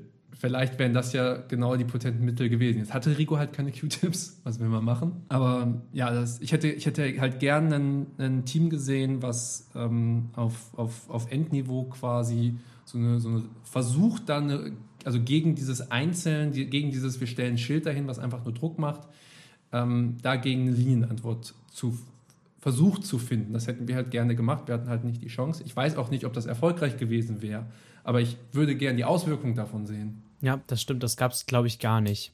Zumindest was ich so verfolgt hatte. Wir hatten es ein bisschen probiert, aber sind auch an deren Ketten, also Kette steht, die Kette, die eigentlich auf der 4 steht, steht auf der 3 und das Schild kauert vor der Kette, sodass du gar nicht in die Kette reinchargen kannst, bedroht aber drei Positionen. Das ist so ein Druckspiel, was du gegen dich hast und ich finde auch als Antikette hatte ich, glaube ich, kein richtiges Gefühl, was ich stattdessen machen kann, wie mich von den beiden Personen bedrohen zu lassen. Was halt auch extrem brutal ist, ist durch, was du schon angesprochen hast, durch die athletischen Leistungen dahinter, dass die halt super schnell sind. Wenn die halt einmal durch sind, dann wird halt abgestraft. Da ist halt eigentlich der Punkt durch, sobald einmal die Linie angefangen hat zu clashen. Ja, ich meine, Rigo hat das ja, hat er, hat er gestemmt, hat ja auch mit extrem viel Athletik daran gearbeitet. Es war nicht so eindeutig, aber es hatte vor allem auch die Folge, dass auch es relativ viele Zusammenstöße und, und Sachen gab, wo ich persönlich, ich würde die gern nicht sehen im Jugger. Nicht, dass da irgendjemand böswillig irgendwie reingerannt wäre oder so, aber es war halt durch das Tempo einfach ein, ein Härtegrad, den ich nicht brauche. Ich fand das Tempo sehr ansehnlich, wie du es auch gesagt hast. Ähm, ich müsste mir das Video, wenn es endlich mal draußen ist, was ich ja hoffe, was bald geschieht, unbedingt. David ist da dran. Das ist sehr schön. Ah, Das freut mich richtig. Dann werde ich das genauer mal anschauen, weil ich habe das nicht mehr so genau im Kopf. Ich habe, wie du sagen, äh, äh, schon angesprochen hast, größtenteils nur noch die Sprünge im Kopf von den Schilden über Ketten, Leute, die in der Luft liegen, Läuferleistungen von Kurt und dem spanischen Läufer, die unglaublich schnell waren. Ich kenne leider seinen Namen nicht, aber Ich Junge, auch nicht. Junge, Junge. Der Boy ist, äh, das war, also Wahnsinn. was der gezogen hat, wie viel der noch gedreht hat für das Team, ähm, Ja. war Ja, enorm. der ist auch richtig oft einfach so vor den ganzen Pompfern einfach weggelaufen. So einmal komplett ums ganze Feld, wo man eigentlich als Läufer normalerweise nicht wirklich eine Chance hatte. Und er wusste einfach, wo er langlaufen musste und hatte dieses Tempo. Also ich betrachte, ich betrachte spanische Spiel ja nur aus der Distanz. Ich hatte halt immer das Gefühl, dass die Spanier im Sinne von, also die Läuferleistung alleine, schneller Läufer rennt durch, macht Punkt, klar. Aber wie kann ich meinen Läufer nutzen, dass der quasi durch seine Bewegung, durch sein Raumspiel einen Mehrwert generiert? Dass die das schlecht beziehungsweise gar nicht genutzt haben. Es gab so Situationen auf dem Catch the Fish, wo dann die beiden spanischen Teams im Finale gespielt haben. Und ähm, es war eine Pin-Situation und dann standen da die beiden Läufer und dachten sich einfach so, nö, ich mache, also ich weiß gar nicht, was ich machen soll. So, die haben gar keinen Angriffsvektor gefunden, obwohl die halt offensichtlich da waren. Und deswegen scheint mir dieser Läufer, den jetzt die Fellowship dabei hatte, quasi insofern eine Ausnahmeentscheidung zu sein, dass der halt für sein Team einfach sehr gutes Raumspiel auch betrieben hat. Also klar, der ist auch durchgerannt, irre schnell, irre präzise gesteckt und so. Aber auch die Würfe, die er gemacht hat, die Position, an die er sich begeben, haben, begeben hat, das war einfach extrem gut. Und ich glaube, das wurde hauptsächlich durch ihn initiiert und weniger quasi durch die Positionierung des, des Teams, der Pompfenden. Weil es sind halt, irgendwann sind es ja doch nur noch Schilde und Rennen und Hauen. Ich kann nur super viel Respekt ihm geben, weil ich glaube, soweit ich das mitbekommen hatte, die drei Tage komplett durchgespielt. Ich habe es kaum gesehen, dass jemand anders aus dem Team mal gelaufen ist. Und, ähm, ja, WCC war nicht das Turnier mit den meisten Spielen an einem Tag, aber doch die meisten Spiele bezogen auf ein Turnier. Und die hatten ja auch richtig anstrengende Spiele. Ich glaube, die haben im Vorhinein in der Gruppenphase gegen Riga einmal unentschieden gespielt, mussten gegen Havo, glaube ich, ran, mussten gegen Zonenkinder ran. Das sind schon Spiele, die ein hohes Tempo haben und wo du das Niveau auch halten musst, damit du dich da beweisen kannst. Also wirklich, ich habe mega Respekt an die Spanier und bin froh, dass wir das äh, jetzt auch hier mal im deutschen Jugger seit langer Zeit wieder sehen konnten. Tatsächlich nur noch eine Kleinigkeit. Ähm, ich baue ja tatsächlich einen großen Teil Pompen selber oder baue alle meine Pompen selber und habe an der WCC zum ersten Mal eine 1210er Langpompe gebaut. Also 1210er beschreibt immer die Kernrohrdicke, 12 mm gibt das Außenmaß des Rohres an und die 10 mm das Loch des Rohres, sprich 1 mm Wandstärke und ein Gesamtdurchmesser von 12 mm. Das ist relativ dünn und ist mir aber nicht gebrochen, hat die komplette WCC durchgehalten, hält die letzten Trainings auch noch und spielt sich ganz eigenartig. Weiß noch nicht, ob es mir so gefällt, aber ja, hat die WCC drei Tage durch, gut durchgehalten. Dadurch wird die Pompe auch leicht gesamt kopflastiger, weil das Schwerste, was du ja eigentlich hast an der Pompe, ist die Stechspitze. Ja, und du sparst ja größtenteils am Gesamtgewicht der Pompe. Dadurch hast du auch manchmal das Gefühl, dass die Pompe schwerer ist als eine zum Beispiel 14-12er Langpompe. Auch wenn sie es vom Gesamtgewicht, ich glaube, ich bin bei 160 oder 165 Gramm, nicht es ist. gab äh, im äh, IOC-Discord nach dem WCC eine Diskussion darüber, dass die deutschen Q-Tips ja alle zu hart flexen. Und das ja, und das ist ja ganz schlimm und das, das geht ja nicht, weil dann blockt man ja und dann geht das ja über den Block drüber. Das ist ja voll gemein. Das muss man ja mal regeln. Also so geht das ja nicht. Wir haben bei uns im Team nicht wirklich Q-Tips. Also auf WCC war keiner dabei, der Q-Tip gespielt hat. Und wir haben zwar jemanden bei uns im Team, Leander, und der ist mittlerweile, also es wirkt immer noch so ein bisschen, als wäre er der Neue, aber mittlerweile ist er auch schon irgendwie, keine Ahnung, zwei, zweieinhalb, vielleicht sogar drei Jahre dabei. Aber ansonsten haben wir eigentlich keine Q-Tip-Spieler wirklich. Das ist ein bisschen schade, besonders wenn man halt irgendwie gegen Q-Tips spielt, die sehr guten Kettenblock machen oder so, weil man dann nicht wirklich so weiß, was mache ich jetzt hier eigentlich so genau. Weil man halt im Training nicht das nicht wirklich üben kann, weil halt kaum jemand Q-Tip spielt. Hab, ähm, bevor das Turnier losging, an dem Donnerstagabend noch mit einzelnen ähm, spanischen, also auch von den Fellowship-Schildspielern, aber auch anderen gepopft. Ähm, da war ja noch dieses offene Training ähm, auf dem äh, Rigor-Trainingsgelände am TEB. Ja, dann habe ich da ein bisschen mit denen gepopft. Du hast halt auch einfach gemerkt, so die Stärken bleiben natürlich, aber also von den Schildspielenden, aber was man mit dem Q-Tip halt machen kann, eben, dass unklar ist, aus welcher Richtung der Angriff kommt, äh, wenn man das effektiv nutzt, dann ja, kippt das Verhältnis doch relativ leicht zum eigenen Vorteil. Sobald man sich aber zu sicher ist und zu nah rangeht, ist man natürlich direkt weg. Ne? Dann knallen die halt los und dann hat es auch mit dem Q-Tip keine Chance mehr. Aber das war so meine Hoffnung. So. Wir haben viele Q-Tips dabei gehabt. Wir haben auch ein paar, paar unorthodoxe andere Spielweisen ähm, in der Hinterhand gehabt, die wir jetzt gegen die Spanier hätten testen können, also gegen die Fellowship hätten testen können. Die anderen Spanier haben zwar auch schildbetont gespielt, aber da waren die Schilde nicht die Druckpunkte. Ne? Die waren halt auf dem Feld, aber es waren nicht die, die, die Dreh- und Angelpunkte des Spiels. Da hätte ich halt gern einfach mal unsere Q-Tips hingesetzt und einfach mal geguckt, was die Schilde machen. Hast du eine gewisse Quote gegen jemanden spielen können? Keine Ahnung, so zehnmal gegen eine Person? Nein, habe ich nicht gezählt. Am meisten habe ich mit der Julia gepompt. Die ist, glaube ich, wenn ich das richtig verstehe, auch jetzt nicht die, die Vorzeigeschildspielerin, die hat halt, ähm, kommt glaube ich aus dem Boxen, also zumindest sieht so aus, was die Beinarbeit angeht. Die hat auch mal mit dem Frager ein äh, Video dazu gemacht über ihre Beinarbeit. Ist ein komplett anderes Konzept als, als wie ich es lebe, aber ist okay. Und die Kernpunkte waren aber die gleichen. Also du versuchst halt irgendwie den Fokus auf die eine Seite zu lenken und dann mit der anderen zuzuschlagen. Oder dann zuzuschlagen und dann doch wieder zu wechseln, als Q-Tip-Spiel halt, wie du es so machst. Und immer wenn ich zu nah rangegangen bin, war ich meistens ab, wenn man so denkt, so jetzt nochmal schön durch den Block durchschlagen, das klappt halt nicht, sondern du musst halt wirklich den, den Q nutzen. Und dann, das ist meine Erinnerung, ich kann lügen, es wird irgendwas 70, 30, 60, 40 gewesen sein, keine Ahnung. Also es, es war keine 50, 50 und es war, es ging für mich aus. Aber wie viel es genau sind, kann ich nicht sagen. Und bei den anderen Schildspielenden kann ich es noch weniger abschätzen, weil wir dann weniger, also mit denen habe ich weniger gepompt. Ähm, ich kann aber sagen, dass die Methoden, die ich bei ihr gemacht habe, bei den anderen auch funktioniert haben. Und die Methoden, die bei ihr nicht funktioniert haben, haben bei den anderen auch nicht funktioniert. Also Q-Tip Master Race, wenn man in Spanien dominieren will? Ich, ich habe es halt nicht auf Spielniveau getestet, sondern nur eins gegen eins. Das ist halt wenig aussagekräftig. Deswegen ärgert es mich so, dass wir das Spiel nicht hatten. Das stimmt. Parallel zur WCC fand ja auch die Bundestagswahl statt. Ronja, das war ja deine erste Bundestagswahl, an der du äh, wählen durftest. Wie hast du denn gewählt? Ich habe per Briefwahl gewählt, wie vermutlich die meisten, die bei WCC mitgespielt haben. Also ich kann mir jetzt vorstellen, dass ein paar Berliner Teams da einfach mal beim Wahllokal vorbeigegangen glaub, sind. Berliner Wahllokale wolltest du dir nicht antun. das war ja wohl alles schlimm. Das Ich fand das auch sehr interessant, dass die dann da halt mit dieser Reportage-Crew vorbeigekommen sind und dann halt so einfach so mal Jugger-Spieler interviewt haben. Was machen andere Leute am Tag der Wahl? Das war interessant, besonders auch, weil sie dann halt auch unser Spiel gegen ähm, Cranium Ex Apparatus gefilmt hatten.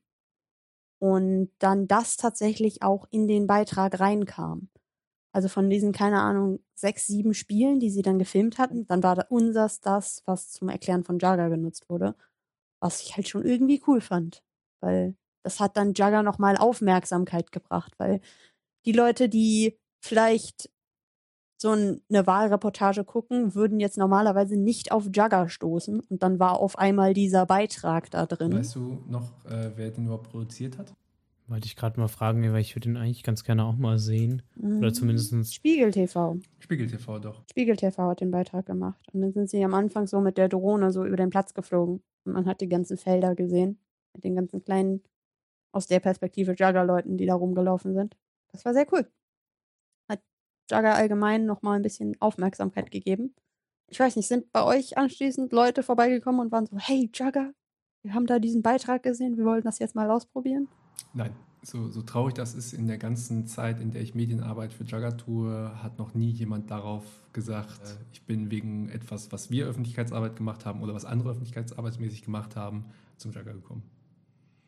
Schade. Sowohl in Paderborn nicht als auch in äh, Münster.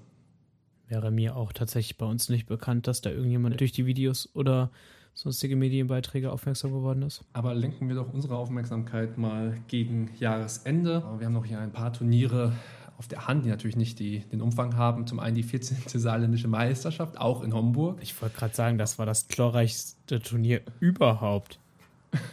Hallo? Dann erzähl doch mal davon, JJ, was ist passiert? Also ich würde mal sagen, das war eins der Turniere, was am nächsten an den Jugger-Film rankam, zumindest was das Finale betrifft. Ähm, nee, die 14. saarländische Meisterschaft habe ich bei den Pompenbrechern gesöldert, weil wir Sevensons ziemlich voll waren. Das war ein ganz gemütliches Turnier, so ein bisschen nach der WTC. Einfach mal treffen, chillig Jugger spielen. Wieder von der Orga mit Steinen, wie man das von Homburg bzw. von den saarländischen Meisterschaften kennt. Auch wieder nach 100 Steinen mit keinen elektronischen Trommeln. Wir hatten mit der Orga auch teils wegen den elektronischen Trommeln nochmal ein bisschen drüber gesprochen, auch wegen Frauenquote. Das war eine ganz interessante Diskussion, die aber leider zu keinem schönen Ende gekommen ist oder zumindest zu einem einheitlichen Ende gekommen ist. Die möchten auf ihre 100 Steine beruhen und wenn es dann zeitlich eng wird, anstatt auf irgendwie kürzere Sätze runterzugehen oder auf Zeitbegrenzung, lieber zweimal 80 Steine spielen. Ja, aber das ist, ich meine, wenn es die Orga ist, dürfen die das frei entscheiden. Aber im Finale gab es dann einer meiner Highlights dieser Jugger-Saison. Und zwar haben die Monks, glaube ich, beschlossen, im Finale Steine gegen ein Backblech zu werfen, denn wir spielen ja Steine. Zweimal 100 Stück oder zweimal 150, aber ich glaube, Finale waren auch zweimal 100. Und das wurde von der Orga einfach abgenickt, weil ist ja filmreal. Und das war ein Highlight dieser Saison. Haben die dann vor sich so einen Haufen mit 100 Steinen irgendwie zusammengesammelt? Oder haben sie Steine wiederverwendet? Ich glaube, sie haben Steine wiederverwendet. Ich glaube, sie hatten so fünf Stück, die sie dann immer abwechselnd gegen das Backblech geworfen haben. Aber der Anblick war herrlich. Ich meine, im Finale kann ich mich jetzt gerade genau nicht dran erinnern. Ich müsste nachschauen, wer gerade im Finale gestanden hat. Das ist dann auch einfach nur zweitrangig. Das stimmt, wenn, Das wenn, das, nur um das Backblech. wenn, da die Back, wenn das Backblech rausgeholt wird. Ich glaube, zu irgendeinem anderen Turnier ist das auch tatsächlich nochmal mitgenommen worden. Das war auch ein Highlight. Wie ging es dem Backblech anschließend? Äh, es war gut. verbeult, ja. Also man hat, man hat die Steine gesehen. Es gab, äh, das habe ich gerade angefangen, Jugger zu spielen, das muss 2015, 2014 oder sowas gewesen sein. Da hat Bielefeld noch ein Turnier ausgerichtet. Und da wurde das, da wurden auch Steine gespielt, natürlich, damals, wir hatten ja nichts. Und da wurde in dem Finale auch ein, ein Gong aufgehangen, also Metallblech, und dann wurden da zweimal 100 abgezählte Steine gegengeworfen. Und der Gewinner des Finals durfte dann dieses Blech als Erinnerung an das Turnier nach Hause nehmen. Das war leider viel zu leise. Da, hat so ein Backblech einfach mehr Wumms. Das, also das hat man auf jeden Fall gehört. Ich meine, das gibt es auch als Video online, das Finale, und man sieht das, meine ich auch. Wenn nicht, glaube ich, kommt es noch. Dann gab es noch in Laufen mal wieder ein Turnier, ganz überraschend. Laufen richtet ein Turnier aus. Das war dann der fünfte Württemberger Cup. Ich glaube, es war auch wieder ein Tagesturnier. Hauptzielgruppe natürlich wieder die Südteams aus der Umgebung. Ich war dementsprechend nicht da, aber ich nehme an, JJ immer dabei. Ja, ich war da. Äh, Ich war da mit den Seven Sins. Das war ein Abschlussturnier. Ich glaube sogar auch Einladungsturnier, wo laufende Leute eingeladen haben. War ein Tag gegen den Samstag. Am Abend konnte man, wenn man, glaube ich, Lust hatte, noch auf Nicks Geburtstag vorbeischauen, der zu dem Zeitpunkt 18 geworden ist. Ähm, war auch ein extrem schönes, chilliges Turnier. Gab es einen ärgerlichen Zwischenfall, glaube ich, in Stuttgart, wo einer einen Schnelltest gemacht hatte vor dem Turnier, löblich, und der anscheinend fehlerhaft positiv war und dadurch super viele Personen aus dem Stuttgarter Bereich nicht gekommen sind, weil die sich halt im Vortag noch mit der Person getroffen haben. Aber am Ende stellte sich das als Fehlerrahmen raus, was ein bisschen ärgerlich ist, aber das bringt dieses Pandemiejahr wohl mit uns oder die Pandemiejahre. Mhm. Da hatten wir ja bei WTC richtig Glück. Es war dann einer, der sich nach dem Turnier positiv gemeldet hat. Der hat aber anscheinend niemanden angesteckt. Da hatten wir einen Schreckmoment, weil wir tatsächlich gegen die gespielt hatten. Und zwischen WTF und Cranium gibt es schon so eine etwas längere Freundschaft. Das ist, glaube ich, in, auf unserem ersten Flensburger Turnier entstanden. Das war 2017 oder so. Wo wir halt als Jugendteam gegen Cranium gespielt hatten. Und dann hatten wir, stand irgendwie 4-0 im zweiten Satz. Oh nee, es war der erste Satz. Es der, muss der erste Satz gewesen sein. Und dann hatten sie einen Moment des Schreckens und waren so, okay, wir müssen sie ernst nehmen. Und dann hatten wir den Satz leider noch mit fünf Jugs, die sie dann im, am Stück gemacht haben, abgegeben. Für uns war das zu dem Zeitpunkt so ein bisschen ein Team, zu dem wir irgendwie aufgeschaut haben, ein bisschen. Irgendwie hat sich da so eine Freundschaft entwickelt und äh, einer von den Schildspielern hat auch so ein Schild, wo man so mit Kreide so Sachen draufmalen kann und so. Und da war besonders meine kleine Schwester war da immer motiviert dabei, das mit Tintenfischen, die irgendwelche Schädel hochhalten oder so, zu, verschmück äh, zu schmücken. Damit hat sich da so ein bisschen so eine Freundschaft entwickelt. Und bei WCC hatten wir dann halt gegen das Zweitteam gespielt und haben dann dementsprechend auch vor und anschließend auch ein bisschen rumgealbert und irgendwie auch nochmal einzeln gepompt. Das war dann, glaube ich, auch einer von denen, der den positiven Test hatte. Somit war bei uns dann so ein bisschen so, oh, mit denen hatten wir tatsächlich Kontakt. Alle mal eine Woche lang immer mal wieder einen Test machen. Und aber bei uns hat sich dann glücklicherweise keiner angesteckt gehabt. Da hatten wir Glück Also, gehabt. Wir reden darüber übrigens so öffentlich, weil der Spieler quasi über die Orga auch bekannt gegeben hat, dass sein Name auch veröffentlicht werden kann und dass alle wissen, ob sie mit ihm in Kontakt waren oder nicht. Da es immer noch an Sternloch-Puhnudeln mangelt und die Restbestände sich immer weiter leeren, habe ich mir Gedanken gemacht und habe am 5. Württemberger Cup am Tag davor und am Ende des Turniers mit einem Teil von den Münchnern Puhnudeln durchbohrt mit einer Durchbohrungsmaschine, die ich mir mittlerweile gebastelt habe, die auf verschiedene Kernrohrdicken Puhnudeln passend durchbohren kann. Und das ist schon extrem cool gewesen. Ich glaube, wir haben über zehn Puhnudeln durchbohrt. Also jede Puhnudel braucht, also kann, muss auf eine gewisse Länge zurechtgeschnitten werden, damit das vernünftig funktioniert. Das sind dann so 60 bis 50 Zentimeter Stücke. Was ist der Bohrungsmechanismus? Ein Metallrohr, was induktiv erhitzt wird, was halt dann eine Temperatur hat von so ungefähr 80 bis 115 Grad, 120 Grad, je nachdem, ähm, wie dick das Rohr ist.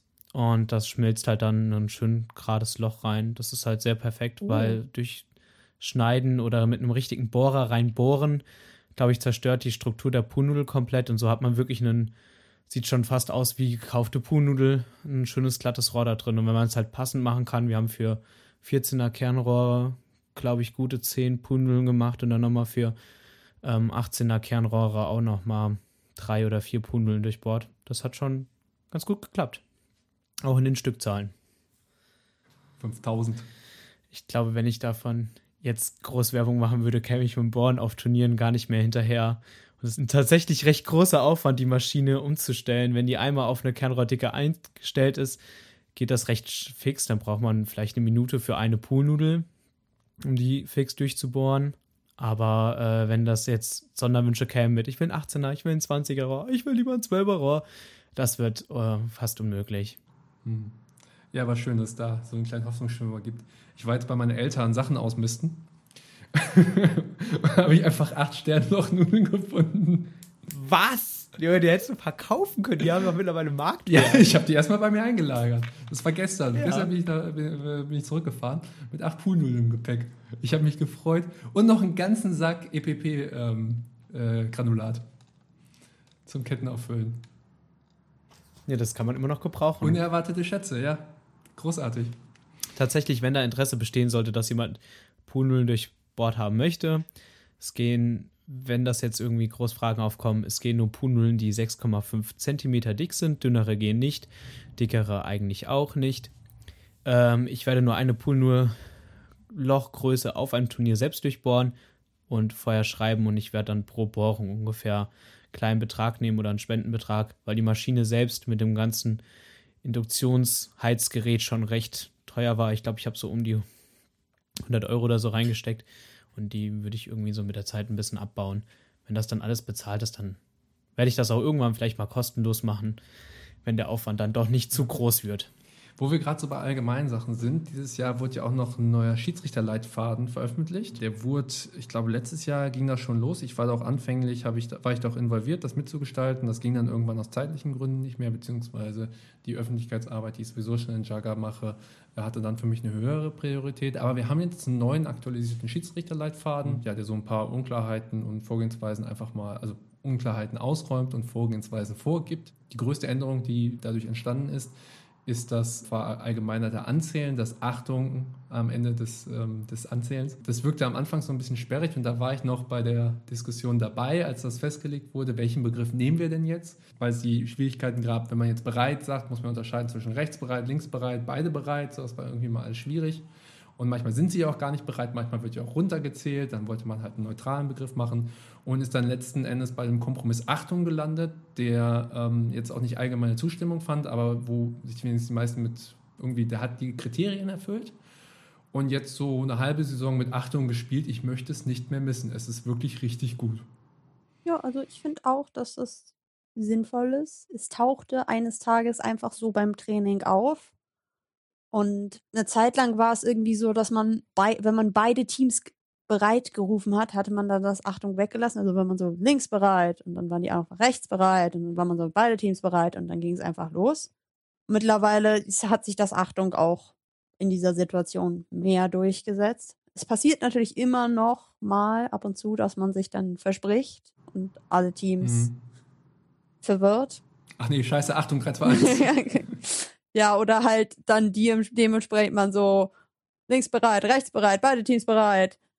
Äh, Achtung! Und dann rennen sie zu dem Zeitpunkt schon los oder reden später los. Also es ist eine Umgewöhnungsphase. Aber ich finde generell, dass die Fehlstarter halt besser also zu handeln sind und dass auch ähm, ja, man so einfach ein bisschen besser starten kann, weil man einfach ein bisschen mehr Gewohnheit drin hat und sich nicht immer auf jeden Schiedsrichtenden anpassen muss. Wenn sich das jetzt auch einmal in der Saison weiterhin durchgesetzt hat und das jeder kennt.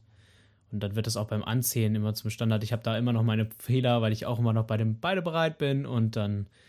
Aber das wird auch besser. Dann zählt man nochmal neu an, gibt den Teams nochmal kurz Zeit und dann wird es auch besser.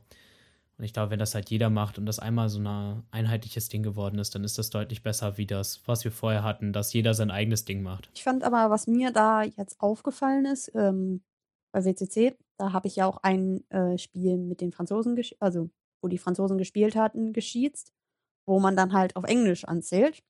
Da war ich mir dann nicht mehr so genau sicher, welchen Begriff ich jetzt sozusagen anstelle von Achtung benutzen soll. Habe ich mich, ich weiß gar nicht, was ich am Ende dann gesagt hatte. Mhm. Ähm, ich glaube, ich habe ready gesagt oder so, weil das so als nächstes kommt. So Hat sich, glaube ich, auch dann auf dem WCC durchgesetzt.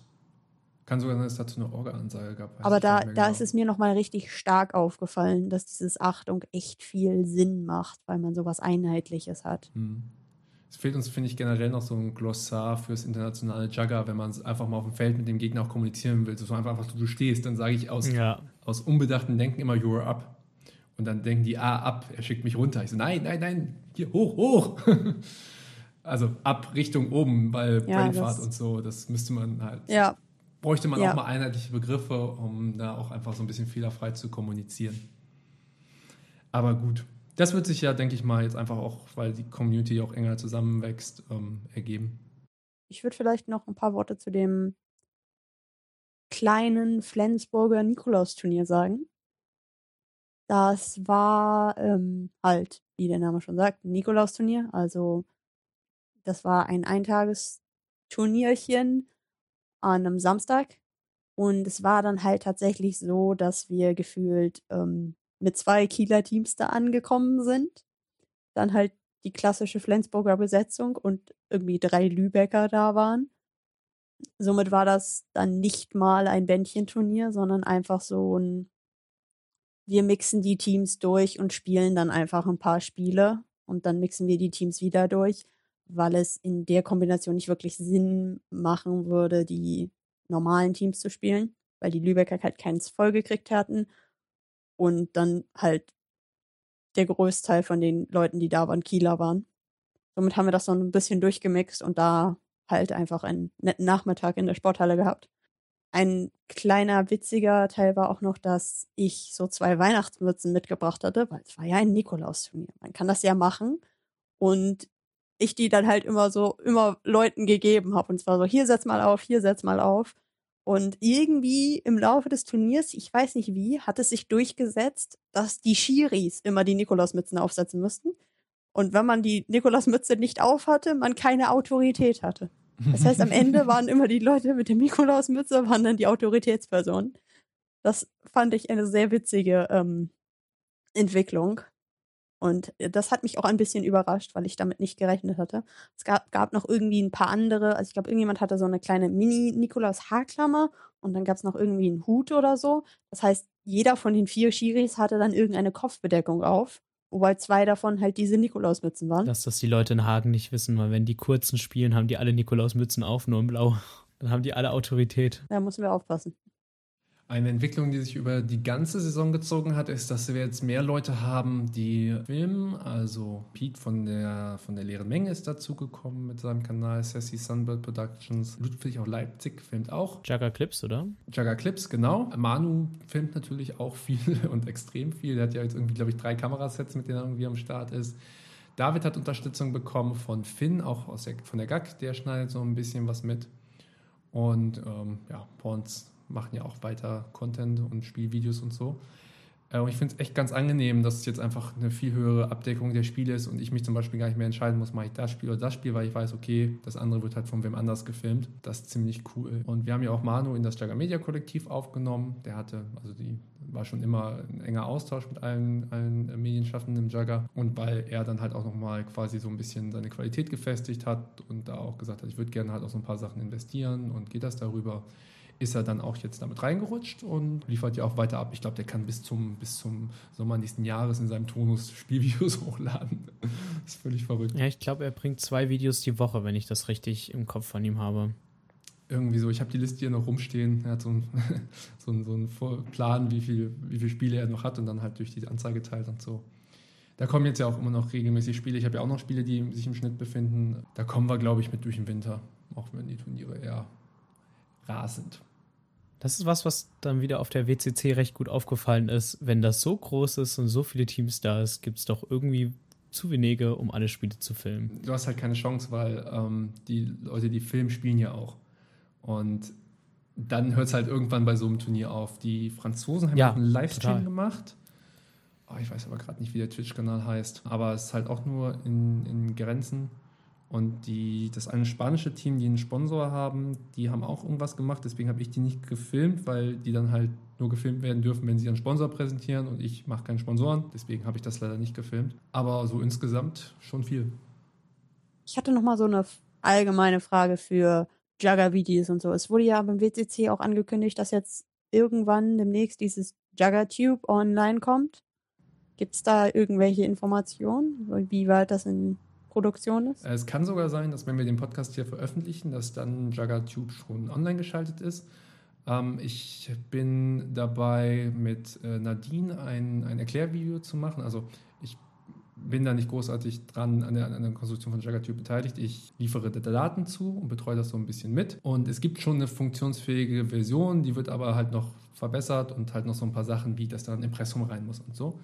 Wenn das geschehen ist, kommt das online und das wird halt hoffentlich innerhalb der nächsten Wochen sein. Das war aber auch schon der Plan zum WCC, sonst hätte man da die Sticker nicht gemacht. Also die Hoffnung war eigentlich, das zum WCC schon veröffentlichen zu können. Es gibt halt eine Person, Sebastian, der daran arbeitet und der hat halt einfach ein begrenztes Zeitpensum und deswegen äh, kommt er, kommt er ähm, nur in begrenzten Intervallen dazu, daran zu arbeiten. Aber es gibt eine Version, die hat die Hauptfunktion, also es ist ein Katalog von, von allen Spielvideos aus dem deutschsprachigen Raum und ein paar internationalen. Das wächst halt immer noch. Und da kann man dann nach unterschiedlichen Kriterien, sei es zum Beispiel nach gewissen Turnieren, nach gewissen Jahren oder halt auch Teams oder auch Begegnungen. Also wenn ich alle Spiele FKK äh, gegen Tintenfische, die es irgendwo gibt, äh, mal sehen möchte, dann kann ich mir die da auch anzeigen lassen. Und das halt alles über eine einfache Filterfunktion.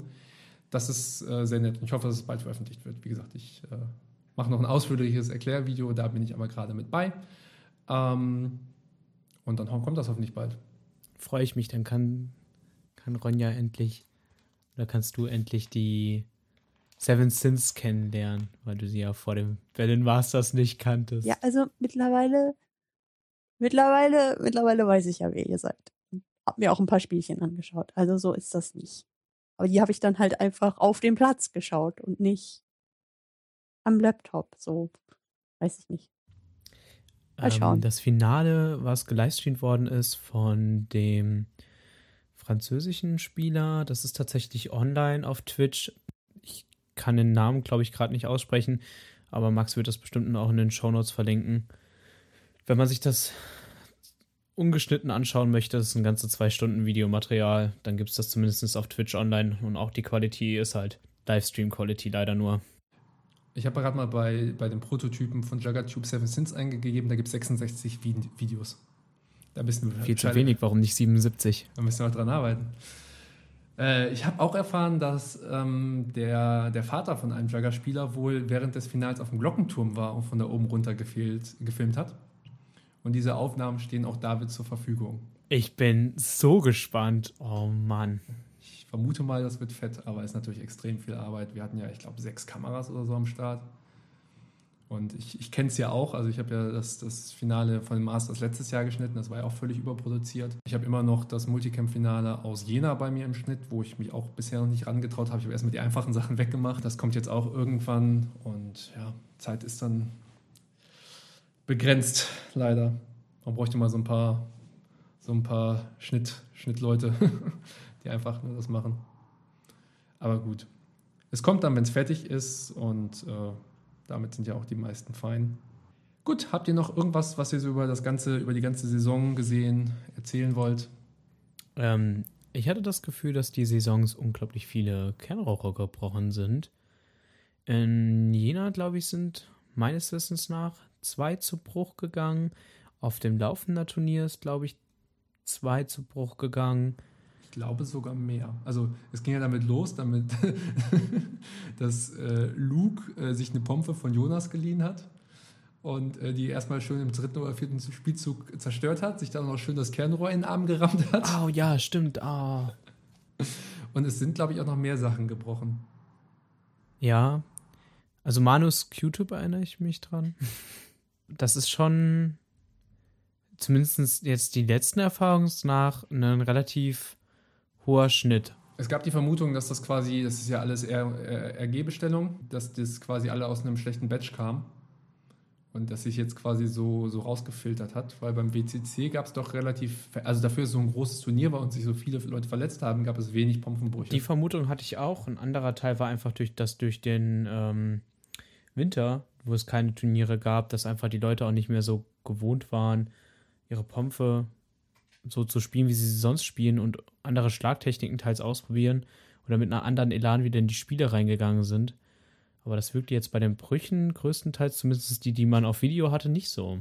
Ja, also das, was ich mitgekriegt habe, war auch wirklich einfach Materialversagen und gar nicht für Fehlbenutzung. Das ist natürlich ehrlich, wenn du, äh, ärgerlich, wenn du so ein 35 Euro Kernrohr hast, plus dann noch Segeltape, plus Puhnudel, plus andere Kleinigkeiten, sprich ungefähr 40 Euro, 50 Euro, mal eben einem Schlag vernichtest. Ja. Gleichzeitig habe ich aber auch neulich im Training, was ich nicht hätte tun sollen, mich mit dem ganzen, also ich habe Schild gespielt und mich mit dem ganzen Gewicht auf eine Pompe gelehnt, die ich halt am Boden fixieren wollte. Und die hat es gehalten. Also, es, äh, das kann schon. Ja, das Material kann schon. Aber klar, was die Bedingungen sind, dafür sind wir, ist das ein wenig, wenig abgesteckter Rahmen, als dass wir da wirklich herausfinden könnten, auf die Schnelle, woran es liegt. Ja, dann würde ich das Ganze zum Abschluss bringen. Ich weise noch darauf hin, dass es dieses Jahr keine Regelwahl gibt, die wird ausgesetzt. Es wird aber auch gleichzeitig ein oder eine neue Regelhütende gesucht. Auch gesucht wird jemand, der die DM im nächsten Jahr austragen kann. Äh, für beide Sachen darf man sich gerne im Forum melden, wenn man da Bedarf hat. Ansonsten habe ich das Gefühl, dass, es, dass wir gerade so ein bisschen im Umbruch sind. Es gab ja eine, immer mal wieder ja, Mixteams, die sich gegründet haben oder die sich zusammengefunden haben. Und jetzt hat sich das, finde ich, durch das, durch das Pandemiejahr so ein bisschen herausgefiltert. Und ich erwarte, dass wir im nächsten, nächsten Jahr so ein paar festere Bindungen äh, sehen, was so ja, diese, diese Mixteam-Gestaltung angeht und natürlich auch ein paar reguläre Transfers. Das denke ich auch, dass sich das in den nächsten Jahren wieder festigen wird. Ist irgendwie mal schön zu sehen, aber irgendwie finde ich es doch ganz gut, wenn man weiß, auf welche Person man trifft, wenn man in ein Spiel startet. Dann kann man sich ein bisschen darauf vorbereiten. Aber natürlich macht die Abwechslung das auch irgendwie ganze, das ganze Thema Söldnern wieder sehr spannend.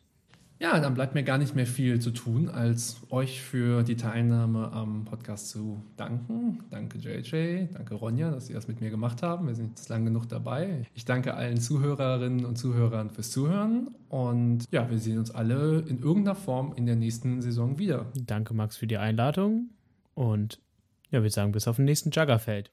Ja, ich wollte auch nochmal für die Einladung danken. Das war sehr schön. Dann lasst uns alle gemeinsam ballern, bügeln und laufen lassen.